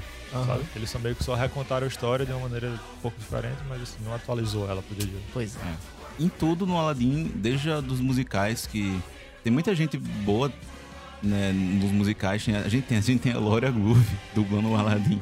Pra quem não conhece, tipo, é uma drag queen que, que faz música pop. E, tipo, dá pra perceber que a voz dela no- na- nos musicais, mas, tipo, não fica nem feminino e, tipo, não fica ruim, entendeu? Fica no ponto. E é ótimo, porque o filme se assume musical e ele segue nesse musical e você vai a- a- aceitando, entendeu? Até quando a parte, quando a Jasmine, ela para o tempo pra cantar, que é bem, tipo, tempo de musical mesmo, você aceita e é, é ótimo, entendeu? É muita magia do filme. A única coisa que eu não gostei foi mesmo foi o vilão, né? Foi o Jafar. Que não, acho que não pegaram a mesma essência que tinha na animação. É, ele, por pouco, ele não estragou o filme. Pois é. Ele é muito fraco mesmo, muito fraco. Assim, eu, os, os alívios cômicos, assim, o, o Iago, eu gostei. Se eu sei Pra mim poderia ser Iago, melhor. né? Poderia ser melhor. Se ele falasse, tipo, tivesse um Conversar, diálogo né? mesmo. Ele conversar. fala, é. conversa, né? Se ele conversasse mesmo com, com o Jafar, pra mim seria ótimo. Eu Mas... adorei o Abu também. É, o Abu ficou ótimo, de verdade. Eu não sei, eu queria saber o que vocês acharam dos efeitos especiais. Porque pra mim é, foi igual a de qualquer outro filme da Disney. Não teve nenhuma atualização. É, não, É, teve não teve nenhuma duvidação, não. não. Ah, é tanto que eu terminei de assistir e eu falei. Disney. É, é Disney. É, Disney. Assim, não ficou nem acima nem abaixo do, do, Do do padrão, padrão. né? Que já é um padrão alto, né? É, já é um padrão alto. E não tá ruim, não. Tá ótimo. Tipo, só o que pode superar agora é o Rei Leão, que a gente tá com muita expectativa. Muito. Mas, tipo... Não, o Rei Leão, eu vou, eu vou no cinema e tá passando o trailer agora, né? É. Aí eu já começo a falar no trailer. É, boy, é complicado, é complicado. Não, é Mas, moral, assim, é moral. a gente Sim, pode ter um- Não, não, é- não quero. É. Quando passa aquela... Eu não quero chorar, eu não quero fazer. Mas acontece, eu não controlo. Tipo, o cara entra no meu lado, minha namorada, aí... É o De trailer. novo, de de novo. novo. É de novo, é o trailer Eu vou só. comprar, comprar uma caixa de lenço pra quando vejo esse filme porque... Mas enfim, o Aladdin, o número Rei Leão 2 é já tá. O Aladdin já tá com o número 2, assim, porque o número 1 um vai ser o Rei Leão, a gente sabe. Mas uh, até agora vai ficar como número 2, assim, do melhores filmes da, da, da Disney. Porque o Rei Leão já chega já já e a gente vai chorar bastante. Não, o Rei Leão só bota só aquela cena do sol nascendo e tal, os vídeos aqui com a música, pronto, acabou. The Circle of Life. Próximo filme, vamos falar agora de... MIB, Homens de Preto Internacional. Esse foi um novo filme, né? Desde a trilogia. Antes era a trilogia dos Homens de Preto. E tem três principais diferenças. A primeira é a que foi a mais notada por todo mundo. Will Smith não tá lá. É, Sim, foi a primeira coisa que eu pensei quando eu vi o trailer. Todo ele tava mundo, ocupado em Ágraba. todo mundo ficou falando: não, não vou assistir, não vai ser legal porque o Will Smith não tá lá. E poucas pessoas falaram, mas o Tommy Lee Jones também não tava, né? Que era aquele velhinho ranzinho. Sim, é, sim. o Rabugento. Eu amava ele. Eu também gostava dele. Clássico. No lugar deles ficaram duas pessoas diferentes, que é Tessa Thompson e o Chris Hemsworth. O Thor e a Hemsworth. Valkyria. É isso que eu ia falar agora, realmente é isso mesmo. Exatamente. O antigo diretor, que foi a segunda coisa que mudou, que antes era o Barry Sonnenfeld, ele falou que acabou ficando muito caro e aí eles trocaram. Mas aí eles miraram na coisa mais fácil e mais segura, que era essa parceria que já foi feita anteriormente no Thor Ragnarok. Ragnarok. Pois é. E a terceira coisa que eu achei sensacional. Primeiro, sim, o diretor. O diretor mudou e agora é o Félix Gary Gray, que ele fez os Velozes e Furiosos 8. Ah, meu Deus. Nossa, que currículo. Ah, Velozes e Furiosos eu parei no 3, viu? Eu não vi nada depois disso. acho que eu parei por aí também. É, se vocês escutaram o meu podcast Cinema Pra Quem, vocês sabem por que, que a gente tá falando assim. Não, mas deve ter sido uma corrida pra ver quem é que ia dirigir aí. Ah, meu Ai, Deus. Hoje Caio ele tá querendo, tipo, roubar o papel de Luca. Eu não tô entendendo isso. Continue. Então, a terceira coisa que eu achei genial foi a mulher na tela. Porque MIB, Homens de Preto, né? É. Isso é discutido durante o filme. Quem é a principal agora é a menina que faz a, a personagem da Tessa, Uhum. que é a Agente M. Sim. Molly, se eu não me engano o nome dela. Não lembro. É Molly? Eu não sei, eu não vi o filme. Acho que é Molly. É, eu também não assisti. Eu tô até curioso saber qual é a sua, a sua opinião sobre esse filme, assim. Porque eu não sou grande fã da franquia. E, assim, quando eu vi o trailer, particularmente, eu... "Ah, Por que voltaram com isso? Ressuscitaram isso da onde, tá ligado? É, não, é, quando eu vi o trailer, eu pensei, certo, eu não vou ver. não me É, convenceu. assim, eu o achei trailer não legal me ter- convenceu. Eu não sabia que o motivo teria sido, tinha sido financeiro, de trocar os protagonistas, mas achei interessante que achei que estavam querendo trazer realmente uma coisa nova, né? Pra... Então, É, foi o isso que eu diretor, pensei. a primeira coisa que o diretor disse foi que no último filme, no, no MIB 3, é, eles consideraram que fecharam o arco dos personagens. Não, não tinha mais nada pra falar sobre eles e que era aquilo ali. E além disso, a parte financeira também. Além do, do Will Smith ser muito caro, né? Tem também o Spielberg como produtor. E aí os custos só aumentam. É verdade. Você colocar nome- dois nomes de peso, assim, num filme só. É, Sim. com essa questão do arco dos personagens, né? A gente sabe, porque a gente viu a primeira trilogia, que. É, não sei nem se vai ser uma nova trilogia isso daí, que eles vão construir, se ficou aberto pra uma continuação. Tudo depende do quanto arrecadar. É, Exato. Mas o arco dos personagens foi fechado no segundo filme tranquilamente. Aí É. depois eles Hum. fizeram o terceiro, que não pegou nenhuma brecha do segundo, tinha sido realmente fechado ali. Mas, enfim, eu acho que foi, mais até, uma desculpa, Foi porque até, tipo, lançado muito depois. O terceiro foi em 2010 que lançaram, eu acho. é, foi bem depois. Foi bem depois. Outras teorias da conspiração ridícula, dizendo que era 2012. coisa do governo 2012. pegando 2012. casos reais pra criar o filme, filme, tá ligado? não tem nem condição. E os caras realmente ficam teorizando isso de maneira séria. Meu Deus. Então, é, a terceira coisa que eu ia falar era sobre a Agente M. Porque além de ser uma mulher, ela também é negra. E ela é muito empoderada, ela tem muita. é, muita razão, ela é muito inteligente. E ela sabe o que é que ela tá fazendo. Ela chega lá já reclamando, como assim homens de preto? E ela tem uma discussão com a pessoa no cargo mais alto, que inclusive é outra mulher. E elas discutem sobre isso e ela fala: Não, olha, eu já passei por essa discussão, ok? Vamos, vamos só move on. Você não foi a primeira, né? Mas até, o, até onde eu sei do arco do personagem, ela foi uma criança que viu o que aconteceu com os alienígenas. Sim, ela e ela não teve- teve a, a memória apagada, né?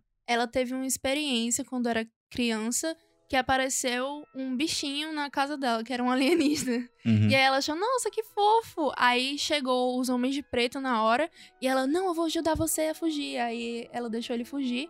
E os homens de preto apagaram a, a memória dos pais, mas não dela, porque eles achavam que ela tava dormindo. Só que ela sabia de tudo. E desde então ela ficou empenhada em estudar e entrar para a organização dos homens de preto. E ela é tão inteligente que todas as agências secretas de- dos Estados Unidos tentaram contratar ela a CIA, a FBI, todo mundo atrás dela e ela, não, eu quero homens de preto. e aí, um dia, e ela nunca consegue achar eles, né? Ela desenvolveu um software só pra achar o que achar casos novos, vai atrás deles e consegue ser contratado. Engraçado, foi tão fácil pro Will Smith no primeiro filme, não foi? Não é isso, ele só apareceu. Não, agora aí, você- galera, cheguei. E ela foi atrás, tá ligado? Pra ser. Exatamente. É um- acho, que, acho que é uma questão também. A agência ia até a pessoa e não a pessoa ia até a agência. Então ela foi uma. Ela tava indo contra. nadando contra a corrente, né? É. Sim. Acho que tem a ver isso daí. Já tem um belo contraste só nisso daí. Então o centro do filme é ela, né? Então. É. Sim. Bem Ela entra e tem o Chris Hemsworth, né? Que é o agente H. Que é o Thor. Sim. tem tem um, um easter egg no meio do filme que ele tenta tá lutando contra uma pessoa e aí ele vai e a- acha um martelo. Um. É, um martelo. Sério, os caras aproveitaram até disso. e aí Ah. ele vai e joga na pessoa, só que. Não Só dá acontece, certo. né? Não Aí dá fala, certo. Ah, eu pensava que queria voltar, tá ligado? Peraí, ele, ele pensa que vai voltar no filme? O Não, ele, ele, ele pensa que vai dar certo. Quando ele joga o martelo, ele pensa que vai atingir a pessoa, mas não, não acontece e o, ah, o tá. Eu martelo também pensei que o personagem tinha jogado o martelo Não. pensando que ia voltar e que tinha ficado assim, estendendo a mão. ah, vai, ia ser muito bom. Mas é bem o, o, o- o- A relação entre eles é bem Thor Valkyria, né? Que a gente já tinha visto. É bem a química de dupla deles. Eu não lembro da, da Valkyria. Sério? Sério, eu não lembro. De Thor Ragnarok, sério? Sério. Caramba. Assim, é, é bem o perfil da, da Tessa Thompson, o- esse tipo de papel, né? De mulher forte. Eu tava dando uma olhada aqui rápido na filmografia dela. Ela tá no Creed, né? Ela faz uma- um personagem bem forte lá no Creed. Ela tá no Selma também, que é um filme muito bom. Ela tá no Thor Ragnarok e no Vingadores. Legal, ela vai ser a Lady da Dama Vagabundo, né? Ela vai ser a Dama. Nossa. Olha que Nossa. legal. Vai dublar a Dama. Bem interessante. Então, é, o diferencial desse filme é que eles viajam pelo mundo inteiro, é tanto que é- o nome é internacional. Só que teve muitas críticas. Disseram que não era necessário, disseram que eles só apostaram mais do mesmo. Porque realmente, quando você sai da- da- do, do cinema, você fala: Ok, acabei de assistir Homens de Preto. É a mesma coisa. Tem alguém invadindo, eles vão lá e salvam o mundo. E é isso.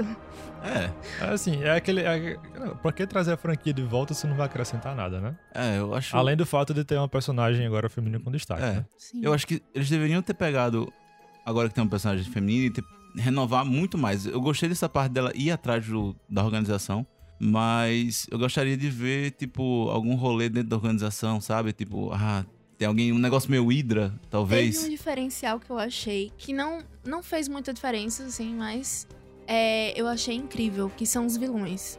Os vilões desse, desse filme, eles não são atores, são dançarinos. E aí eles. Ok. Adorei a sua cara, Paulo. É, eu fiz uma cara agora que eu fiz como. É porque assim. Não deu pra ver do ângulo de gravação aqui, mas eu fiz uma cara parecida. Eles é como se eles é, fossem parte de um universo. Eles têm uma cara diferente, entendeu? Eles são diferentes. E eles agem de acordo com a música que tem por trás. Eles, eles é, se movem de forma diferente. E eu achei isso simplesmente incrível. Eles conseguem sincronizar isso bem no filme, como naquele Baby Driver, por exemplo. Sim, é muito bem sincronizado, muito bem feito. O jeito que eles andam, eu achei simplesmente incrível. Eu vou te mostrar uma lição. Você vai me matar? Não, eu vou dançar. Não é assim, né? Não. Ah, então, então talvez eu Tá possa assistir depois. Eles não falam, ah, ok, ok. praticamente. Eles cantam. Então a crítica caiu em cima. Teve muita crítica negativa do, do MIB, desse MIB agora. E vamos ver o que, é que eles vão fazer agora, né? Inclusive, o que eles vão fazer pode ser nada. Exato, É tipo. verdade. Tem várias sequências que morrem, tipo, você faz um 3, depois faz o 4 só pra. Um... A galera esquece do 4, entendeu? Tipo, tenta Pois é. ressuscitar a Nossa, franquia. eu fui ver um review do El País, uma crítica. Eles estavam falando, filme totalmente esquecível. Chega a doer meu coração. Caramba. Poxa. Mas quando eu, eu fui assistir, antes de qualquer crítica, eu saí de lá muito feliz. Eu, eu tava muito feliz. É. Porque eu revi MIB. Foi isso, eu, eu É. revi. Eu acho que é. É nostalgia, né? é- é- tem Sim. essa carta nostalgia, entendeu? Você acaba revendo. Acho que foi isso- nisso que eles e também, apostaram. eu realmente gostei muito dos vilões. Apesar deles serem dançarinos. Bom, assim, Não apesar, eu achei, eu achei um diferencial. dados rápidos aqui, só pra encerrar, talvez tenha uma sequência porque eles gastaram 110 milhões pra fazer o filme e já lucraram até o momento 220. Então já arrecadaram o dobro do que gastaram. Então, É. você pagou o filme, pelo menos. né? pagou. É, pagou. It's a little bit funny. Próximo filme, É, Rocketman. Rocketman. É o Rocketman, o filme que eu vou trazer aqui pra vocês. E, assim, pra mim, é o filme do ano até agora. Eu sou um pecador, porque até agora eu não assisti. Eu acho difícil... Alguém da mesa assistiu? Não. Então é só comigo novamente. Cara, eu só trouxe filme que ninguém viu. Underground. Todo cut. não, não, não é cult. Assim, lembra do Queen? Ano passado? Sim. Como Bohemian esquecer, Rhapsody, né? né? Todo mundo. Acho que o Queen ele tem mais apelo de mídia, né? Do que o Elton John, né? É. Sim. Então ele foi muito mais, assim, falado, mais conhecido o filme do Queen. Muito bom o filme do Queen. Mas assim, o Rocketman, pra mim, ele trouxe tanta emoção quanto, que pra mim o filme do o Bohemian Rhapsody, ele é, fica ali preso na emoção. O que foi, cara, você tá rindo? É engraçado como tu endossa na gravação. Tipo, a gente conversando, tu chegou pra mim e fez, tá ligado o filme do Queen? Eu, sim, Rocketman é melhor. Tipo, só jogou assim. Só de graça. Drop the Não, é Michael. porque eu vou explicar o porquê é melhor. Quando eu tava falando com você, eu falei diretamente, eu acho Rocketman melhor. É, foi. Ele, ele é muito mais filme. Aham. Porque, como eu tava falando, ele traz a emoção que o Bohemian Rhapsody trouxe. E assim, pra mim é um filme que me pegou na emoção. Fui ver no, filme, no cinema duas vezes e eu no final do filme duas vezes. Caramba. E aí não tem Caramba. condição, pô. Aquela cena lá e tal, assim, daquele final, né, do Live Aid, da, do Freddie Mercury cantando, assim, aquele é muito tocante, realmente. Mas assim, o, o Rocketman, ele trouxe isso. E ele é muito mais filme. Porque a questão aqui, ao contrário do Rami Malek, que ele, na- quando a gente escuta aquela voz, é a voz dele, com a voz do cover, com a voz do Fred, tudo misturado, mixado, né, e faz a, a voz do filme. É. O Taron, ele canta sozinho nesse filme. Nossa. É incrível. E ele foi aprovado pelo próprio Elton John, falando, esse menino aqui que pode me fazer. Caramba! De todos os atores aqui, é esse menino aqui que consegue me fazer, me consegue me interpretar, sabe? E assim, e tá incrível. O filme, assim, só de lembrar, eu tô me arrepiando aqui. Porque tem cenas, assim, Elton John é uma vibe um pouco diferente do Queen. Ah, eu preciso muito assistir, porque a minha imagem do Elton John é a do Kingsman 2. Eles se conheceram em Kingsman 2. Oi? Né? Lembra que ele é o protagonista do Kingsman, É, né? sim, sim. Eles se Ah. conheceram lá, eles nos bastidores do- desse filme que eles tiveram a ideia de fazer o filme do biográfico deve ter cantado nos bastidores e tal, não sei o quê. Falando, Ah. você. Você, é o Você, cara. você que é o aí, cara. É. Assim, o filme é muito bom. É, é um filme que o Elton John ele participa da- do roteiro do filme e ele não esconde nada. né? O filme é basicamente uma terapia, mostrando através de lembranças dele enquanto ele faz uma sessão de terapia. Assim, o Elton John ele foi viciado em drogas, né? Teve uma vida. É, quando você, você assiste o filme, você entende o quão difícil foi a aceitação dele por parte da família. Isso afetou muito ele, né? Então, levou ele pra caminhos muito obscuros e ele caiu no mundo do- da música, do rock e tal, e drogas, e a gente sabe o que isso levou várias pessoas, né? O Elton escapou por pouco, e hoje ele já é uma pessoa completamente diferente. Ele também é homossexual e ele foi muito julgado por isso. E ele também já bateu de frente muitas vezes por causa disso na carreira dele também. E tudo isso tá lá no filme. Então, assim, diferente do filme do, do Bohemian Rhapsody, que os caras meio que deixaram bonitinho muitas coisas, Sim. no Rocketman tá lá a verdade, entendeu? Não tem nada escondido. Assim, pra mim, juntando categorias técnicas com emoção e tudo mais, é um filme assim que eu chutaria umas sete indicações pro Oscar. Caramba. Sabe? Umas sete, assim. Mas você acha que. E se, Ele- e se Rami Malek, desculpa, e se Rami Malek ganhou o Oscar no passado como melhor ator, o Terry Arthur já tem o, o troféu. Porque ele não tem condição, não tem condição. Mas assim, você acha que esse fato do filme ser mais cru, mostrar mais coisas, é mais o fato pelo fato de o ator que está, está sendo representado ainda estar vivo e o fato de o no filme do Queen ele já ter falecido, a gente tem que ver um, um sim fato e não, sim e não, porque a- a- o pessoal do Queen, a banda que tá viva hoje, só, só que morreu foi o Fred, só quem faleceu foi o Fred. Então a banda que tá viva poderia ter.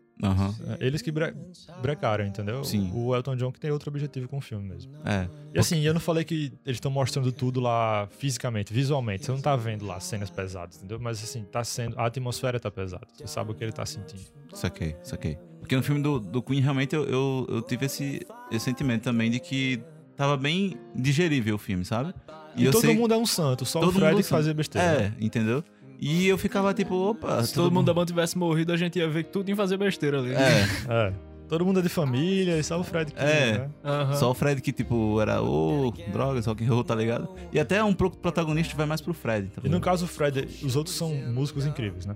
Mas o, o, o Fred é uma estrela tão grande que tem dentro do próprio filme a discussão, e com certeza no roteiro também teve isso. O filme é do Fred Ou do Queen. ou do Queen? E eu também fiquei Verdade. sabe? Tem- eu acho que tem esse, esse filme do, Elton John, acho que talvez ele consiga. O filme é do Elton, É Elton John, então consiga. Realmente se- não tem essa discussão. É, né? não tem essa discussão, não ter esse, essa dualidade, tipo, ele já vai direto pra isso. O filme é bem legal, mostra ele de criança até ao momento que ele tá na, na recuperação, né, na sala de terapia. E assim, é bem focado na imaginação e você sente como o cara é genial. Como ele conseguia pegar um texto e criar uma música ali, sabe, da maneira Cara, eu acho que a música outro- ficaria imortal. Outra pessoa pública assim que merece filme, eu acho que seria artistas, né? Seria o Robert Downey Jr., que tem muita história pra contar o cara. É Muita interessante coisa. também. Seria legal, eu assistiria. Mas assim, nessa vibe de filmes de, de bandas, de músicos, musicistas, né? Tá bem legal. Pra mim, Tá. se tiver um por ano, tá show. Eu também, Mantém- também, mantendo esse nível e tal. Também gostei, assim. Eu quero. É, seria bom ter, tipo, todo ano um, um filme de uma banda, um artista diferente. Ah, tem uma coisa bem interessante. Mais duas, na verdade. Uma é, o filme do Queen, ele é um filme que tem música. Ah. O Rocketman é um musical.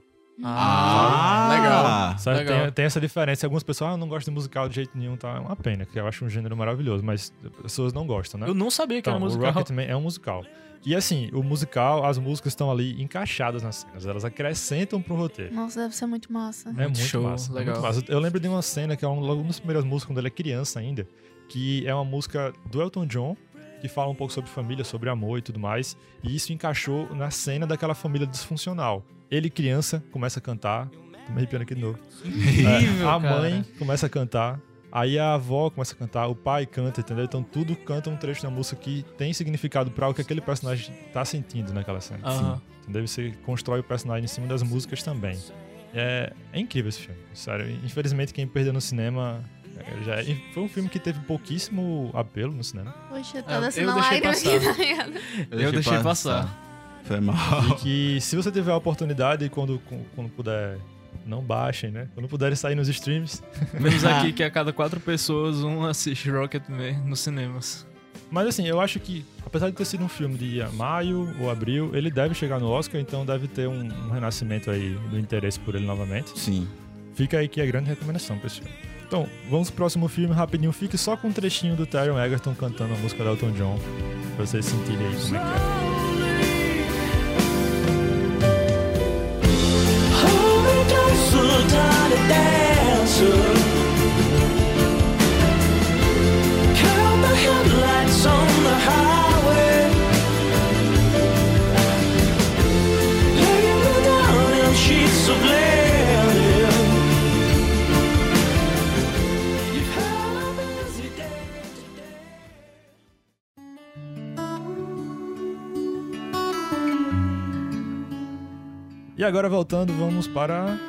Turma da Mônica Laços, o filme nacional. velho. Eu fico feliz. Ah, Filme do Daniel Rezende, cotas. né? Sim, dirigi- dirigido por Daniel Rezende.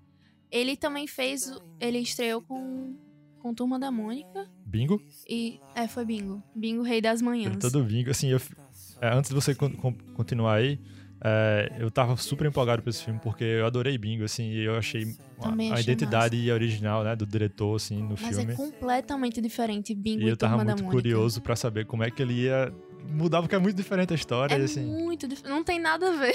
É, imagino. Nossa, primeiramente, as cores. A fotografia. É, é tudo genial, sinceramente. Daniel Rezende é isso. Turma da Mônica Laços foi inspirada na história de Vitor Cafage e Lu Cafage. Não sei se eles são irmãos ou parentes, mas um tem dois Gs e outro tem dois Fs no nome. bem chique. e Maurício de Souza, né? Já era um HQ, que inclusive eu fui olhar no Omelete e a- o HQ tem três, três estrelas, enquanto o filme tem cinco estrelas no Omelete. Eu achei muito Opa. engraçado.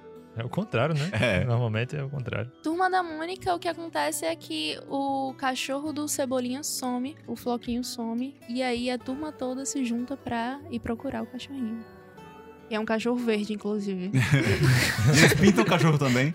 então, eu fui pesquisar É sobre digital, isso. cara. Eles não pintaram o cachorro, é digital. Ah, É, bom. Teve um pessoal que reclamou porque disse que tava com a cor muito, muito desbotada. Mas não tem jeito, se tivesse pintado o cachorro, o pessoal É. ia reclamar também porque pintou o cachorro e não É. era pra ter É, pintado. mas, tipo, tudo bem tá desbotado. O negócio não pintar o cachorro, É. tá ligado? Pra mim também, eu penso assim. Melhor não ter pintado o bicho, É. tá ligado? Sim. E também é muito. Porque os cachorros da turma da Mônica são o Bidu e o, e o Floquinho, que são um azul e Muito outro é verde, tá ligado? É, com animal hoje em dia o ideal é nem usar, né? É. Já tem tecnologia pra isso. Tem um chamado Bagu também. Ah, é verdade. E, enfim, tem. Fala um pouco, tem, um, tem outros personagens, né?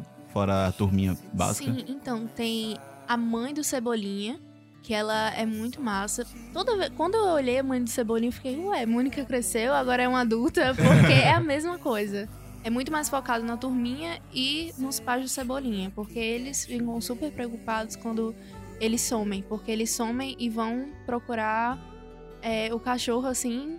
Então, durante a história, você fica extasiado com a beleza. Porque a fotografia desse filme, que coisa linda. Tem umas imagens assim muito massas. É, aérea, é, imagem. A primeira vez que a Mônica aparece. Sinceramente, esse momento. Que momento, gente? Tem uma cena de slow motion. Mostrando Sansão, mostrando o vestido dela, mostrando a- o rosto dela, o sorriso, com o raio, os raios de sol atrás e uma música de tipo realização, sabe? É ela, ela tá viva, ela tá aqui, gente. Mônica existe. Que legal. Não, eu, eu fiquei arrepiada. Muito legal. Ele faz muito plano sequência, plano longo no filme? Não. Ah, que pena. Mas Durante o filme, eles vão parar na floresta e eles vivem muitas aventuras. E lá eles encontram um mendigo e o louco, que Jorge tava falando agora. De acordo com monica.fandom.com, o nome do louco é Licurgo Orival Umbelino Cafiaspirino de Oliveira. Louco. É. As iniciais dele formam louco. também conhecido por Rodrigo Santoro. Sim, o Rodrigo Santoro interpretou. Eu cheguei lá e falei: quem é esse ator? Aí uma mulher atrás de mim, aquilo é o Rodrigo Santoro? Eu, Rodrigo Santoro? Ele colocou uma prótese no nariz e aí ficou um pouco diferente, porém era ele. Porque o nariz do louco é tipo. É, é fino, é tipo reto, tá ligado? Parece o nariz do Soap. Pra quem assiste uma pista, mas enfim. Sim. Durante o filme tem um negócio muito, muito massa que o Cebolinha tá sempre bolando planos infalíveis. E nos planos infalíveis, ele desenha tudo. Esses desenhos vão pra tela e são animados na tela. Ai, que massa. É muito Que massa. da hora. E- É, o trailer passou bastante essa impressão. Não sei se é o que acontece no filme, mas o Cebolinha seria o personagem principal do filme. Sim, Não É- seria a Mônica. exatamente. Isso que, que me pegou assim, nossa, a turma da Mônica e tal, mas Cebolinha tá sempre lá no, no meio. Tem uma cena no trailer, né? É a turma da Mônica ou a turma do Cebolinha? né? Sim, É verdade. É, ela acaba convencendo ele. Mas é, é convincente como isso se dá no filme? A maneira que o, o Cebolinha é o protagonista, não a Mônica. E é a turma da Mônica, mas eles constroem isso de uma maneira convincente. É porque eles dizem que é a Mônica é a dona da rua. Porque ela é a pessoa mais forte, ela pode bater em todo mundo. e- Justificável. E o Cebolinha tá sempre bolando os planos infalíveis dele pra poder derrotar a Mônica, pegar o Sansão e virar o dono da rua. Usurpar o trono dela. Exatamente. E é o cachorro do Cebolinha que some, e é ele que bola o plano infalível. Ah, é. Então E- faz sentido ele ser mais protagonista. É. Ao longo do filme, eles desenvolvem essa lição de que é uma turma e todo mundo tem que andar junto e que o Cebolinha tem que escutar mais os amigos, porque é só ele. Ele, ele fala "Shh, gênio criando. No caso, gênio criando. e ele tá assim o tempo todo. Só ele bola os planos e acaba que ele percebe que precisa dos amigos e tem que escutar os amigos. Durante o filme, a iluminação genial. Tem muito amarelo, vermelho, laranja, verde. Que são as cores da turminha, né? Sim. E a, a roupa, a roupa deles é idêntica à dos HQ. Ai, que é ótimo. Tipo, é- na- é no legal. trailer dá pra ver, tipo, a vibe que é, que é, tá ligado? Você vê todo mundo bem caracterizado e é tipo. Passou pra mim, tipo, um quadrinho no cinema, sabe? Isso, Sim. isso que é bom, entendeu? Você vê é, de uma forma diferente uma outra mídia, tá ligado? Você vê no quadrinho e vê no cinema e você sentia a mesma coisa, sentia a mesma. é, sentimento que você teria vendo um quadrinho. O Acho- Limoeiro tá vivo lá. Isso que é bom, tá ligado? Você passou sua infância inteira vendo e agora você pode ver no cinema. Agora, uma crítica que eu tenho. Eu ia tirar uma dúvida, porque talvez, não sei se a sua crítica é a minha impressão Hum. que eu tive em relação a- aos trailers, né? As atuações. O que, é que você achou do- dos- das crianças, né? Porque pelos trailers, é assim, o que me deixou com a ressalva pra ver o filme foram isso, que eu não senti, talvez o trailer não entregue, como o filme entrega, não senti atuações muito boas das crianças. Sinceramente, eu estava tão mergulhada no filme que eu não parei pra prestar atenção na, na atuação das crianças. Isso, isso que é Isso o é Isso positivo, significa é muito que legal. elas foram boas. Isso é- Eles foram eu acho bons, que né? com tudo que a gente consome hoje, a gente acaba ficando tão crítico que a Uhum. gente deixa de apreciar coisas simples que não merecem crítica, sabe? É. Às vezes eu Uhum. vejo um negócio que eu sei que é tecnicamente ruim, questionável, mas Não, mas, eu tô ali vendo e eu tô me divertindo, sabe? Mas mas é- no caso é, é- positivo, porque se a Sim, é obra muito como um positivo. todo não fez chamar atenção nem positivo nem negativo pra alguma coisa, porque tá ok. É. Gente, Aham, mas é porque é uma entendeu? coisa muito linda. Você parar pra prestar atenção. Nossa. Não, não quebre em nenhum momento. Ah, o negócio é muito lindo. A Muito- fotografia é linda demais. Ai, droga.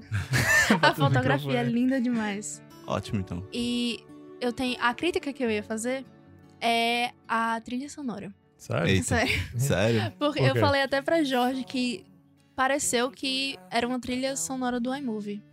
Ah, movie- é verdade. do- do Movie Movie Com. Maker. É, sim. O Movie Movicon, do nada foi pro cinema, gente. Opa, erro. Sem patrocínios. Sem patrocínio. Mas eles quebram isso em dois momentos. Um é numa música do Thiago York, que toca quando eles estão dormindo, que eu achei muito fofinho, que tem também uma. Qual é o nome daquele aquele bichinho que, que pisca, que acende? Vagalume? Um vagalume. Tem Hum. um vagalume e tem essa musiquinha tocando por trás. Pra mim, eu não, não achei um momento legal. Até porque é o único momento em que tem música com voz é, no filme inteiro. Eu achei Certo. que foi uma certa quebra. Mas tem um momento em que a música segue o som de um carro alarmando. O carro al- alarmando é a batida da música. Pá, tan, tan. Nossa, isso foi incrível. Ah, Eu achei genial, genial, genial. É, você já me deixou com muita vontade de assistir o filme. É um filme que eu não ia ver, mas agora eu com certeza irei. Cara, eu fui em dois filmes, dois filmes seguidos que bateram palmas no final. Um foi Turma da Mônica e o outro foi Toy Story, que vamos falar já já.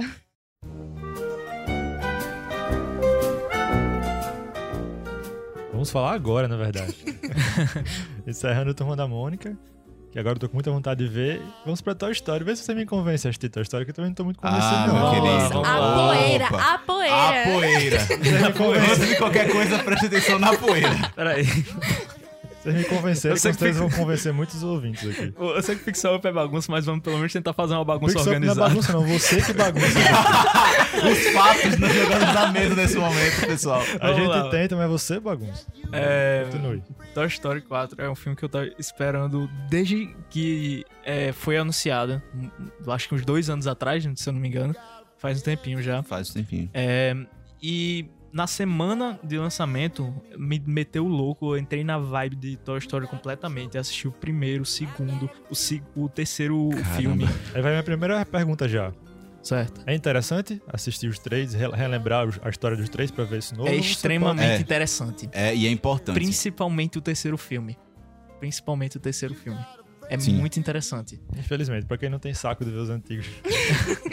Não, assim, Mas dá de... pra assistir sem... Dá. Dá pra assistir, Dá pra mas logo de assistir. cara, se você não é um fã que você assistiu Toy Story repetidamente num DVD ou no videocassete, tipo um primeiro e o segundo, eu acho que não vai ter o mesmo impacto, tá ligado? Não, se você não assistiu o primeiro e o segundo, aí é que você vai ficar um pouco boiando um pouco. Não, eu assisti os três filmes anteriores. Eu só não sou um grande fã, nem faz, faz muito tempo que eu assisti esse filme. Eu assisti E na época do lançamento. E só. além dos três filmes da, é, da trilogia, que ficou aí até 2010. Só em, 2010. só em 2019 que lançou agora o, o quarto, né? Só pra você ter noção, foi em 95 o primeiro filme. Além Uhum. desses filmes, tem os curtas é, metragens de Toy Story, que tem cerca de 20 minutos Uhum. é, cada um. Eu assisti todos. Opa! Eu fiquei Ele realmente- fez uma pequena grande maratona. Eu fiquei realmente na vibe de Toy Story na semana. E eu fui assistir o filme com a minha namorada, Melissa. E ela já tava começando a ficar bem irritada comigo, porque era o tempo inteiro falando: Amor, olha a textura da madeira atrás do Buzz. olha o que os caras fizeram, olha esse detalhe. Gente, é dentro- muito É muito, feito. muito Não, bom. mas é a, no- a nova animação é assim, daqui pra frente, Meu os filmes Deus, vão é estar assim. muito Não, bom. você É não tá muito entendendo. O- é porque, assim, Toy Story, ele foi um, um divisor de água, assim, na, na animação. Ele foi o primeiro filme animado, acho, da Pixar, em 95. E agora, ele tá em outro nível. Eu- A gente fui- eu fui ver com o Moana e a gente... Eu tive a impressão, depois que eu saí do filme, que... Cara, a tela do cinema, ele não consegue acompanhar a qualidade do filme, Uhum. tá ligado? O filme, ele, ele, ele parece ter uma qualidade tão melhor que a tela do cinema consegue. IMAX, né? Infelizmente não tem IMAX aqui É, Natal. infelizmente. E a tela do cinema ele não consegue acompanhar, tá ligado? Eu me senti, tipo, vendo o filme, parece que o filme tava em 480p, mas ele poderia ser, tipo, mil, é, 1080p, sabe? E eu ficava, caramba. Mas mesmo assim, ele é muito mais lindo, sabe? Tipo, os detalhes. Eu tenho que falar da poeira e das teias, boy. Incrível. Espera Meu chegar a Disney Deus, Plus pra você assistir no Deus. streaming da Disney em 4K. Nossa, falando do Buzz, tem um. Ah, eu falei Plus, não adesivo. Buzz, mas tudo. É, mas é pra rimar. Tem, tem um adesivo na frente, de, na frente do, do peito dele que o adesivo tá amassado. Exato. E dá pra ver que o Dá adesivo que tá tá, amassado. amassado. Plus, Buzz. Buzz, assim? Buzz Lightyear. Rimou, Buzz. Lightyear. Ah, tá. Entendeu? Você pegou agora. Entendi. piada- não é só Infinito você que faz Easy piada ruim. Tá ok. E, boy, não é só isso, boy. O, o personagem que o Keanu Reeves dubla, o moleque, o moleque, o brinquedo que é um... Keanu Reeves tá no filme, tá? Tá, Tá. Você achou que não? Hoje é o esse ano é O o que o Keanu Reeves não tá fazendo, cara? Keanu Reeves é o novo Morgan Freeman. É, velho. Aceita. Ele tá dublando um personagem que ele é... É um motociclista, can- motociclista, Motociclista. motociclista canadense. É ele. É ele. Porque o Keanu Reeves é canadense, entendeu? Canadian. É. Pode pesquisar. Não, em você. Não. E, enfim, é, a- ele, boy, você vê com dê um, dá um zoom na cara dele que o capacete dele tá arranhado.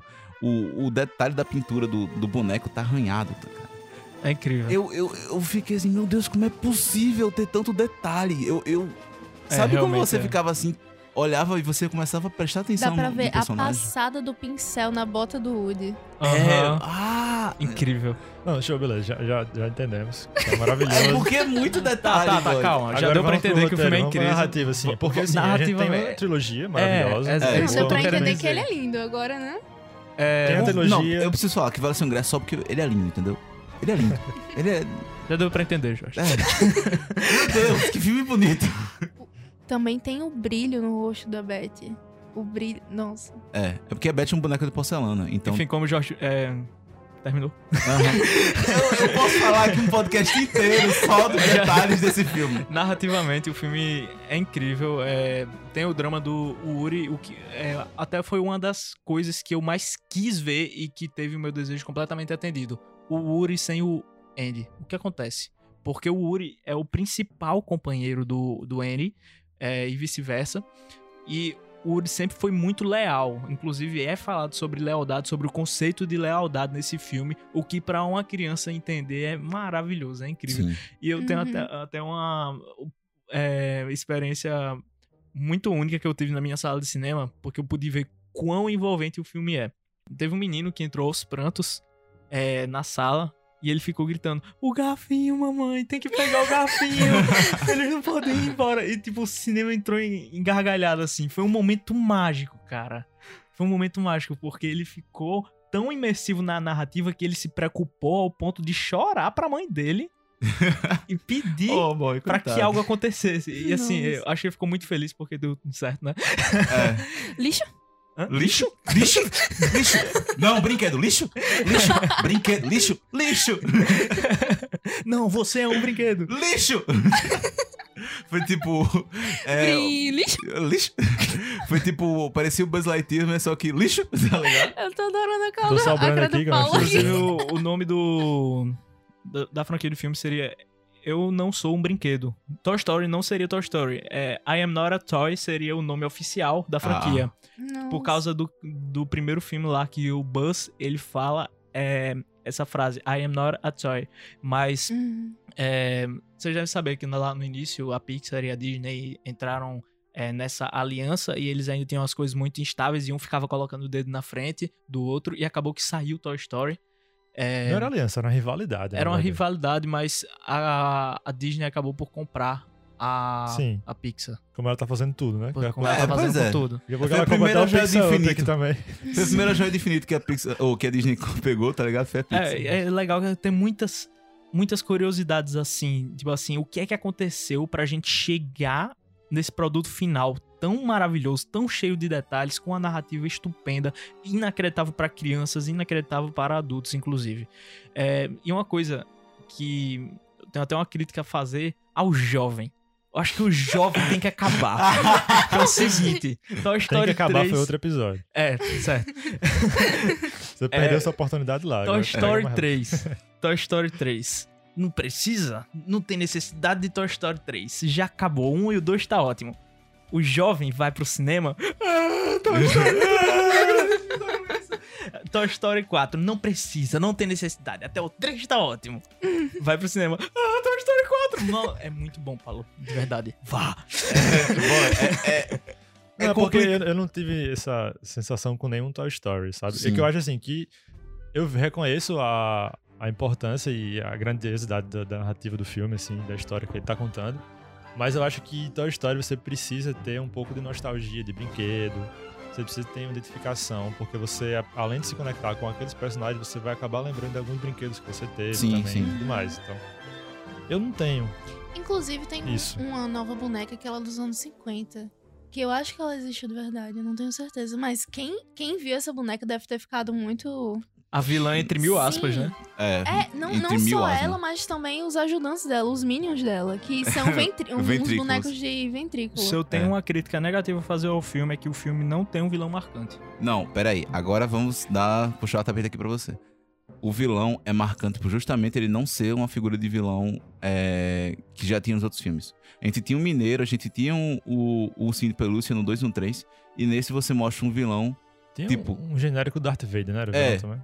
É, E- não era e- bem um vilão, era mais uma brincadeira. É, e nesse, nesse, nesse filme, nesse 4, você mostra um vilão, mas você mostra, tipo, humanidade no vilão. Você fala, cara, você viveu muitas aventuras com, com seus donos e eu não vivi nada ainda. Pois é, Me- eu acho que. Mas mesmo assim, Jorge, eu acho que a nível Pixar foi muita pouca vilania.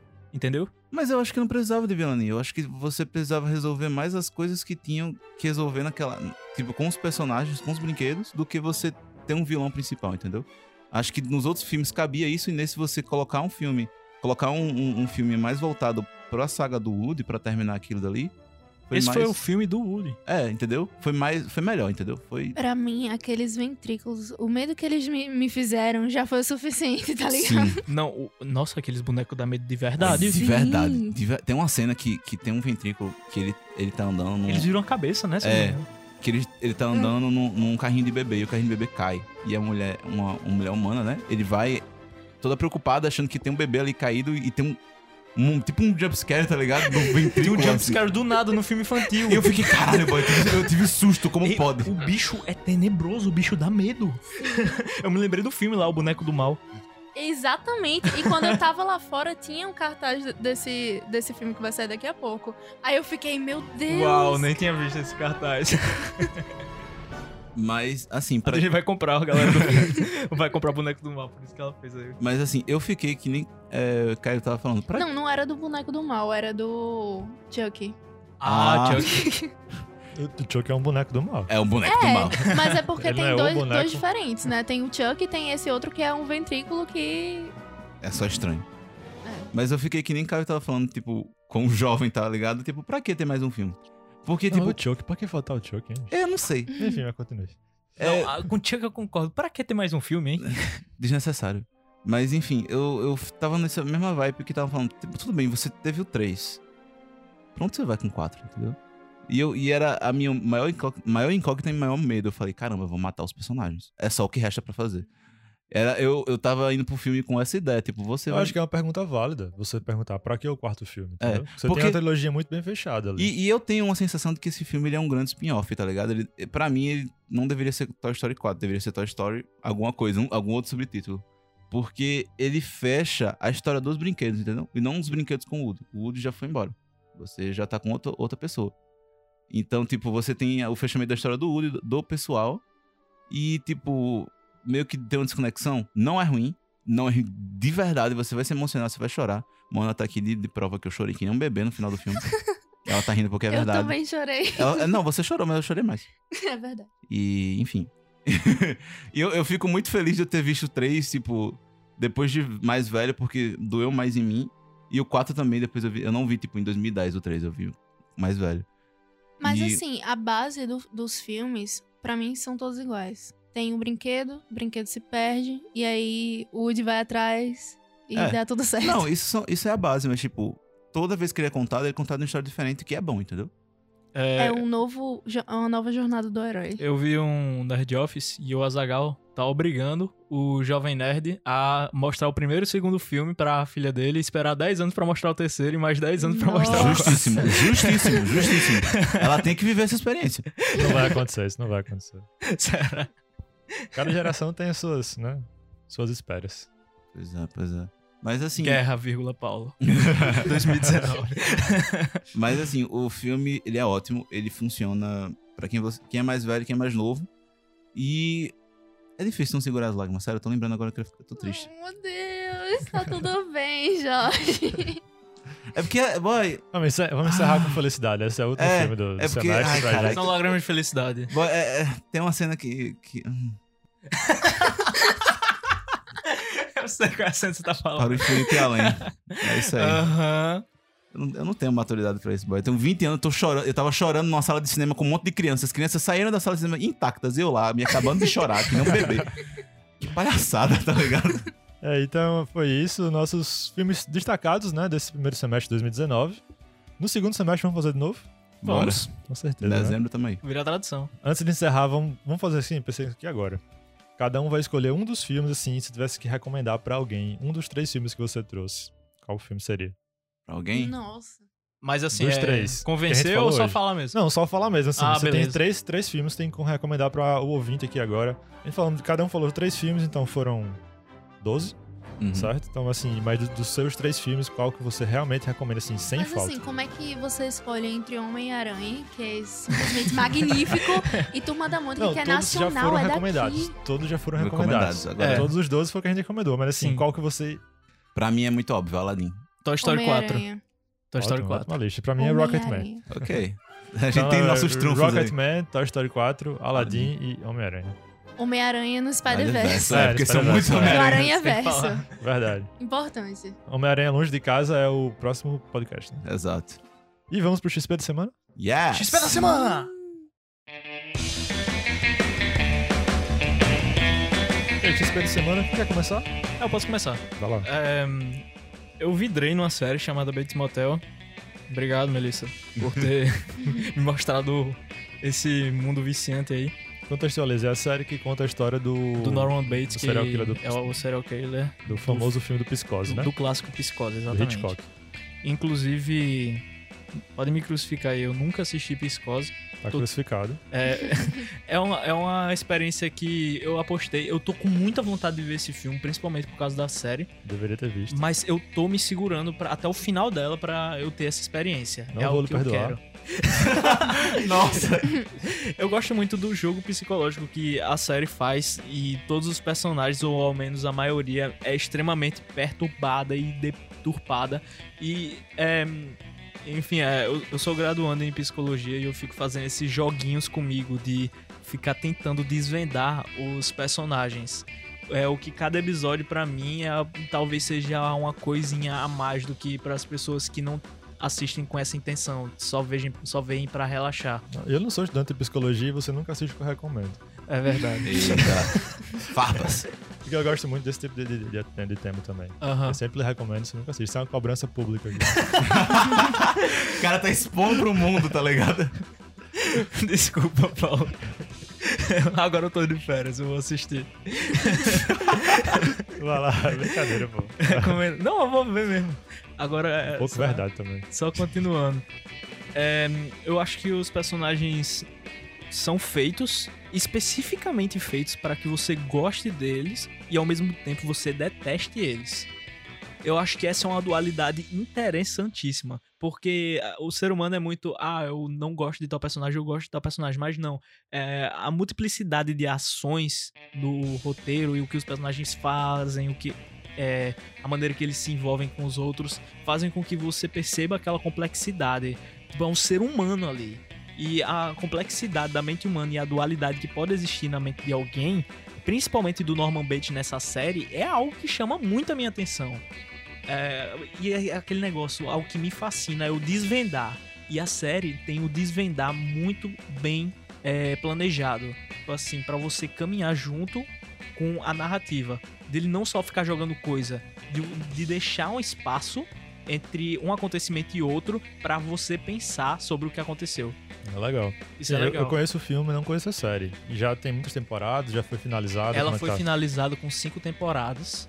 Ah, É, muito bom. E o que é muito, muito Você interessante. já sabe que vai ter uma história ali, né? Fechada. Coesa, fechada, né?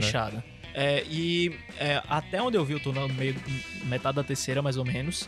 é, eles não arrastam, certo? Eles arrastam algumas situações, porque é série e não tem como fugir disso. Até Breaking Bad às vezes arrastava algumas situações. Opa, E. depende do ponto de vista. Não, mas Eita. algumas situações de Farpas. Breaking Bad eles Depende do são ponto de bem vista. arrastadas, a gente pode discutir isso depois. Farpas. a gente pode discutir isso depois, mas assim, tudo tem um significado. ali. Jorge é o do Tritanido.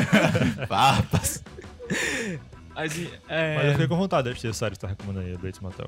É interessante, cara. Se você viu o primeiro episódio e você não quiser ver, é, talvez não seja pra você, porque o primeiro episódio já me pegou completamente. É, a, a minha recomendação de semana é uma coisa bem simples, na real. Porque que- quem aí já jogou League of Legends? E é, Eu. é, e, Aí agora eu tenho uma vida, parei. Você Pois não é. se recuperou do episódio passado ainda, né? É, não recuperei no episódio passado, mas eu tenho que falar de um novo modo de jogo que chegou e que, tipo, Consumir sua vida. tá começando a consumir. Eu tô sentindo que eu, aos poucos, tô sendo sugado de novo pra esse jogo. Por isso o homem tá mais branco, né? É, pois é, né? É, se vocês achavam que, tipo, o League of Legends, tipo, tava caindo, tava acabando um pouco com o fôlego, eles mandaram um novo modo de jogo que se chama Teamfight Tactics, que é, tipo, ele se foca menos na jogabilidade e mais na tática de jogo. É, tipo, é um MOBA ainda, mas é diferente de qualquer coisa que já tinha antes no jogo e, tipo, você sabe o que é fazer um servidor encher a ponto de você ficar esperando 19 minutos pra entrar dentro do servidor. Caramba. Tipo, eu, eu coloquei quando saiu pra entrar e, tipo, tinha 10 mil pessoas na minha frente, na, na fila pra conseguir entrar no É, ninguém servidor. merece fila. Você tem fila até pra jogar hoje? Sim, é. Não, porque o servidor estava cheio, entendeu? E eu não via isso, tipo, desde 2015 no, no LoL. E, tipo, meio que foi um, um- separou as pessoas. Tipo, as pessoas que jogam o LoL normal e as pessoas que estão jogando Teamfight Tactics. Eu tá lembrei ligado? agora, bem que não tem Lan House mais, né? É. Você paga lá, mas Você fica... ficar 20 minutos só esperando pra você entrar, tá ligado? Na sala. Beleza. E, cara, é um, um modo de jogo que tá fazendo muita gente jogar, voltar a jogar o jogo. Tipo, muita gente tinha dropado o jogo faz tempo. E, tipo, eu tô começando a entender agora como é que joga e é muito divertido. Não depende tanto da qualidade gráfica do computa- computador, então, tipo, se você tem um, joga- um computador bem ruim, dá pra jogar.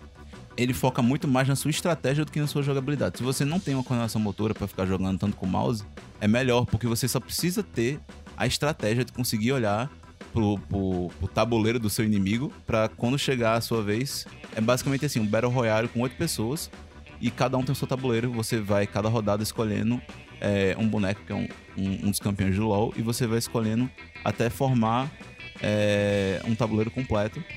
E, tipo, vão acabando. Você tem 100 pontos de vida e a cada derrota você vai perdendo esses pontos de vida. Entendeu? Até Mais ou menos, assim, eu não, É. não entendi porque eu nunca joguei. Exato. Mas, enfim, quem sobrar, né, com maior ponto de vida, quem sobreviver esse Battle Royale, é o que ganha. É uma coisa insana, porque com oito pessoas diferentes e é tipo. Você tá, tem que estar ligado com tudo, entendeu? Tá jogando, tá tendo que ver com que estratégia você vai jogar com a próxima pessoa. É muito um xadrez, não xadrez. E eu achei muito divertido e muito diferente de qualquer outro tipo de coisa que eu já tinha visto. É uma já tinha aparecido no, no Dota, mas, tipo, o, nesse no LoL ficou muito mais, tipo, bem acabado e bem mais, bem mais feito.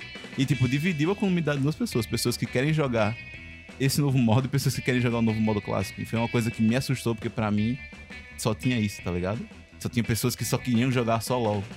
Foi muito renovador, assim, pra franquia. Enfim, é esse meu, É interessante. Quem não, não gosta de jogar LoL, mas quer jogar uma coisa diferente, eu acho que se você baixar, só pra jogar Fight Tactics, tá ótimo, entendeu? É, mas eu não vou não. Tá bom, cara. Não, é porque não tem volta pra mim. Não tem. Quando eu baixo É, o LoL... a, a recomendação de Jorge é viciar você. eu- É, exatamente. Pois é. Então, como eu, como eu já sei, como eu já me conheço, não vou nem Trazer baixar. mundo sombrio. Mas, sério. Não, engraçado que o negócio de vício é, é perigoso. real. tipo, eu É. tava editando o episódio passado, que foi sobre videogame, e eu me peguei, quando eu terminei de editar, eu tive que começar a pesquisar MMO. Tipo, pesquisei só. Eu não fui, não baixei, entendeu? Mas eu comecei a pesquisar a, a lista e tal, assim. Lembrando, sabe, dos jogos que eu jogava antigamente? A mão de farmar chega a Fica tremer. tremer, tá ligado? O mouse assim. Eita, eu vou farmar os bichos. Mas não cheguei a baixar nada, não. Nossa, eu nem abri, fiquei assim, não, não, não, não, vamos Não. fazer outras coisas nessas férias. Pois é. Meu tempo. Eu tenho duas recomendações. Uma delas é Irmão do Jorel. Se você não assistiu Irmão do Jorel, assista. É Sério? desenho, sim. É muito bom. É pra criança, talvez.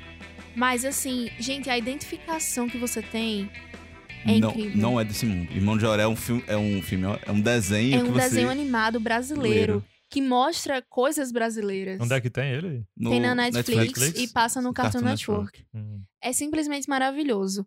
O personagem principal é um garoto que a gente não sabe o nome. Ele é irmão do Jorel, porque É, ele o- vive na sombra do irmão. O nome dele Jorel. é Irmão do Jorel. A galera chama ele assim, a É. família, inclusive. Chega a amiga dela, irmão de Jorel, irmão de Jorel. Eu já ouvi esse meme, mas eu nunca tinha entendido. Mas- Agora eu acho que eu vou entender. E tem uma personagem que é minha personagem predileta, que é a vovó Juju.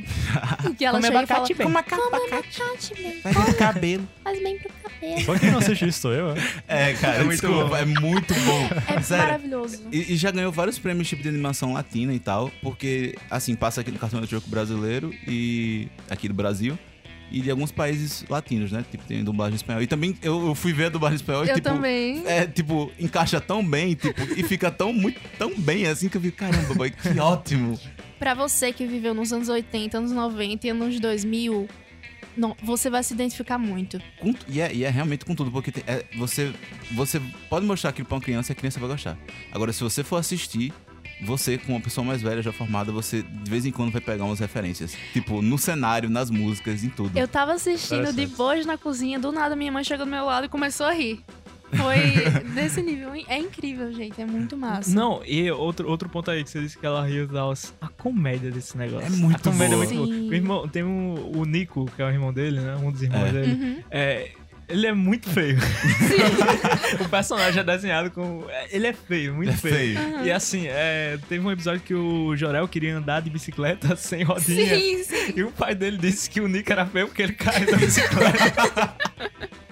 É muito Achei bom. isso muito engraçado, pô. Mas depois é desmentido e tal, que foi só um aprendizado que o pai queria passar pra ele. Cada, cada episódio tem uma liçãozinha, né? Sim, É legal isso. é muito bom. Sem falar que ele é feito pela TV Quase. que Quem já conhece aí pelo YouTube, que são a, a galera do Choque de Cultura. Choque de cultura. Entendeu? É, você pode. Também ah, não conheço. Caramba, não, sério, Paulo. Aí você tem que dar uma pesquisadinha. Porque eles fizeram até um. ah, tipo, Não, já ouvi falar, mas Não, fui é. atrás. Eles estavam com um canal no YouTube, assim, desse, desse, desse quadro Choque de Cultura, mas depois foi passado pra Globo. A Globo comprou, tá ligado? Pra poder fazer com algumas críticas de alguns filmes, porque era muito engraçado e fez um, um enorme sucesso na internet. E o Irmão de Jorel faz sucesso justamente por causa disso, porque tem muita referência dentro da, da, da trama que você acha que é bobinha, mas, tipo, só o tanto de referência que tem, o tanto de piada boa que tem, tá ligado? É, faz seu- o seu dia, tá ligado? Assistir um episódio. Sim, é maravilhoso. Inclusive, se você começar a assistir, é provável que você não queira parar. É, é verdade. E a segunda recomendação que eu tenho é um jabá também. Jabá absurdo. É, eu sou atriz também e eu participei de uma websérie chamada Ainda Lembro Dela, da Blue Ocean Corporation. Tá no YouTube, os dois primeiros episódios. Pô, muito legal. Vou ver. E obrigado. tá muito massa. É um, um- uma, uma trama policial. Uma mulher foi assassinada, que por acaso é a madrasta da personagem que eu faço. A série gira em torno de achar quem é o culpado. Ela tem quatro episódios, daqui a pouco tá saindo mais. E é isso aí. Pô, muito legal, vou acompanhar também. Maneiro. Apoiando nosso trabalho aqui, Potiguar, galera, sempre bom. Show. E a minha recomendação agora é Homem-Aranha. Eita, Homem-Aranha longe de casa. Ora, eu não imaginava. Ora, ora. Pra quem me conhece sabe que eu assisti o filme faz um dia já.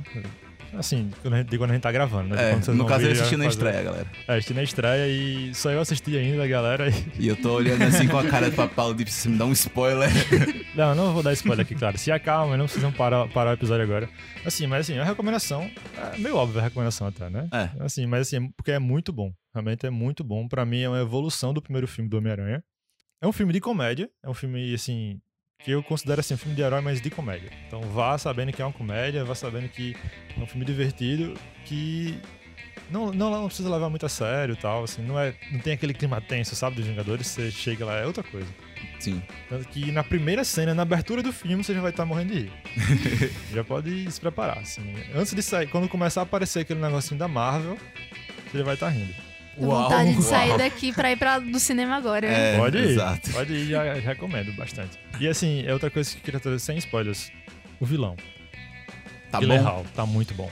Então, Ótimo. é filme de herói é isso. Se, se o vilão não for disso. bom, o herói não precisa, não, não consegue. Ele É. o, filme, o filme não consegue chegar lá, né? Assim, eu acho que o Jake Gyllenhaal tá ótimo no filme. Ele entregou um, um- um vilão que, pra mim, o Abutre foi muito bom, mas o mistério, pra mim, conseguiu ser mais interessante. Ótimo, É, ótimo. não, não entrou assim tanto na vida pessoal, assim, nas motivações pessoais do. Entrou um pouquinho, mas não tanto quanto do Abutre. Mas mesmo assim, o mistério pra mim conseguiu ser bem legal. E a cena de ação com o mistério ficou acima do que eu poderia esperar. Uau. O que eu acho massa. bem legal, porque pra quem conhece o mistério, né, a maneira com que ele combate, né, todas Aham. as ilusões e tudo Sim. mais. Então isso se traduziu muito bem na tela e pra mim foi uma das cenas de ações mais divertidas do filme. É, uma das lembranças mais legais que eu tenho de- desse personagem, o Mistério, foi de um jogo bem antigo do Homem-Aranha, se eu não me engano, do PlayStation 1, em que nós lutávamos os- na pele do Peter Parker, né, contra o Mistério, e tinha várias plataformas que ele ia quebrando e embaraçando a cabeça da gente, mudando os negócios de lugar. E era uma loucura, cara, esse negócio de jogo psicológico dentro do jogo. E assim, é um filme bem leve, bem personagem divertido, um filme bem de férias, É. né, como ele é, É, ele É uma aranha de férias, né, e tal, não sei o quê. E o filme respondeu uma das maiores dúvidas que eu tinha em relação a ele ser o final da fase 3. Por que esse filme e não o Vingadores, né? Ah, E o filme explicou isso. É, explicou no- durante o filme, mais ou menos, e na cena pós-créditos. E aí é aceitável eles não terem finalizado no Vingadores? É aceitável. É aceitável, acho que principalmente pelo fato do Tony Stark. Eu não, não considero esse spoiler. É, a gente pode. Eu posso aqui falar, o Tony Stark ainda não morreu nesse filme. Eu considero isso spoiler. eu também. Mas não é literalmente. entendeu? Não é literalmente o que eu tô falando. Não, eu sei o que você tá falando, mas. O que ok. eu tô falando não, não vai estragar essa experiência, porque o trailer vendia isso. O que eu tô querendo sim, dizer sim. é só que o Tony Stark, ele tá muito presente no Peter Parker. ainda. Aham. É isso que eu tô querendo dizer. Entendeu? E assim, o Entendi. trailer já entregava isso, assim. O Tony Stark, ele fez esse Peter, ele fez esse aranha. esse aranha, ele sente muito a perda do, do, do Iron Aham. Man. Entendeu? Então, é isso que eu tô querendo dizer aqui. E eu acho que é por isso que esse filme não é um, um, um início do novo ciclo, porque ele ainda tá muito preso no, nessa fase, no Sim. acontecimento do Vingadores e tudo mais, assim. E isso aqui Ah, eu não sim. considero spoiler porque o trailer já entregou isso, assim, certo? Então faz super sentido o Peter Parker novo. Não, ele ainda é Peter Parker? Sim, né? ele é Sim. o Peter. Nossa, faz muito sentido agora ele começar no- na sombra do Homem de Ferro, né? Isso. Ele tá- esse, esse aranha tá sendo construído na sombra do Homem de Ferro. E eu acho que como esse filme deixou isso bem explícito, e é por isso que esse filme ainda não é um novo ciclo, porque o Aranha ele não se desprendeu ainda dos filmes anteriores. Ele não Certo. tem no filme solo do Aranha 100% como a gente teve com o Tobey Maguire e com o Andrew Garfield, Uhum. entendeu? Aham. Apesar de você ter vilões clássicos do Aranha, ainda é um filme que envolve o universo do MCU. Certo. O resto fica Já estava redimido pro aqui. podcast de Homem-Aranha. Longe de casa, porque um pouquinho mais vai ser um pouco de spoiler. E também a Tá gente. tremendo aqui. Me segura, me Eu segura. lá. Fiquem tranquilos que o podcast Homem-Aranha Longe de Casa sai logo logo. De- Acho que próximo desse daqui. É o próximo. É o tem próximo, como é. Tem Eu o gravo a fazer. sozinho. É. É. Eu tenho que falar desse filme. É, cara. E o Stranger Things também tá chegando, ó, então fiquem ligados de spoilers.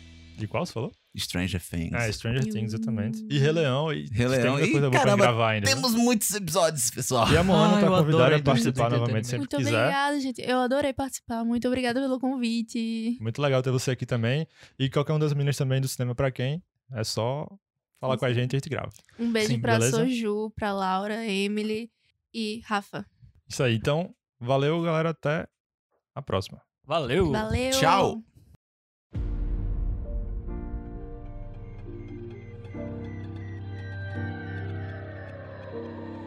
She packed my bags last night, pre flight. Zero hour, 9 a.m. And I'm gonna be high as a kite by then.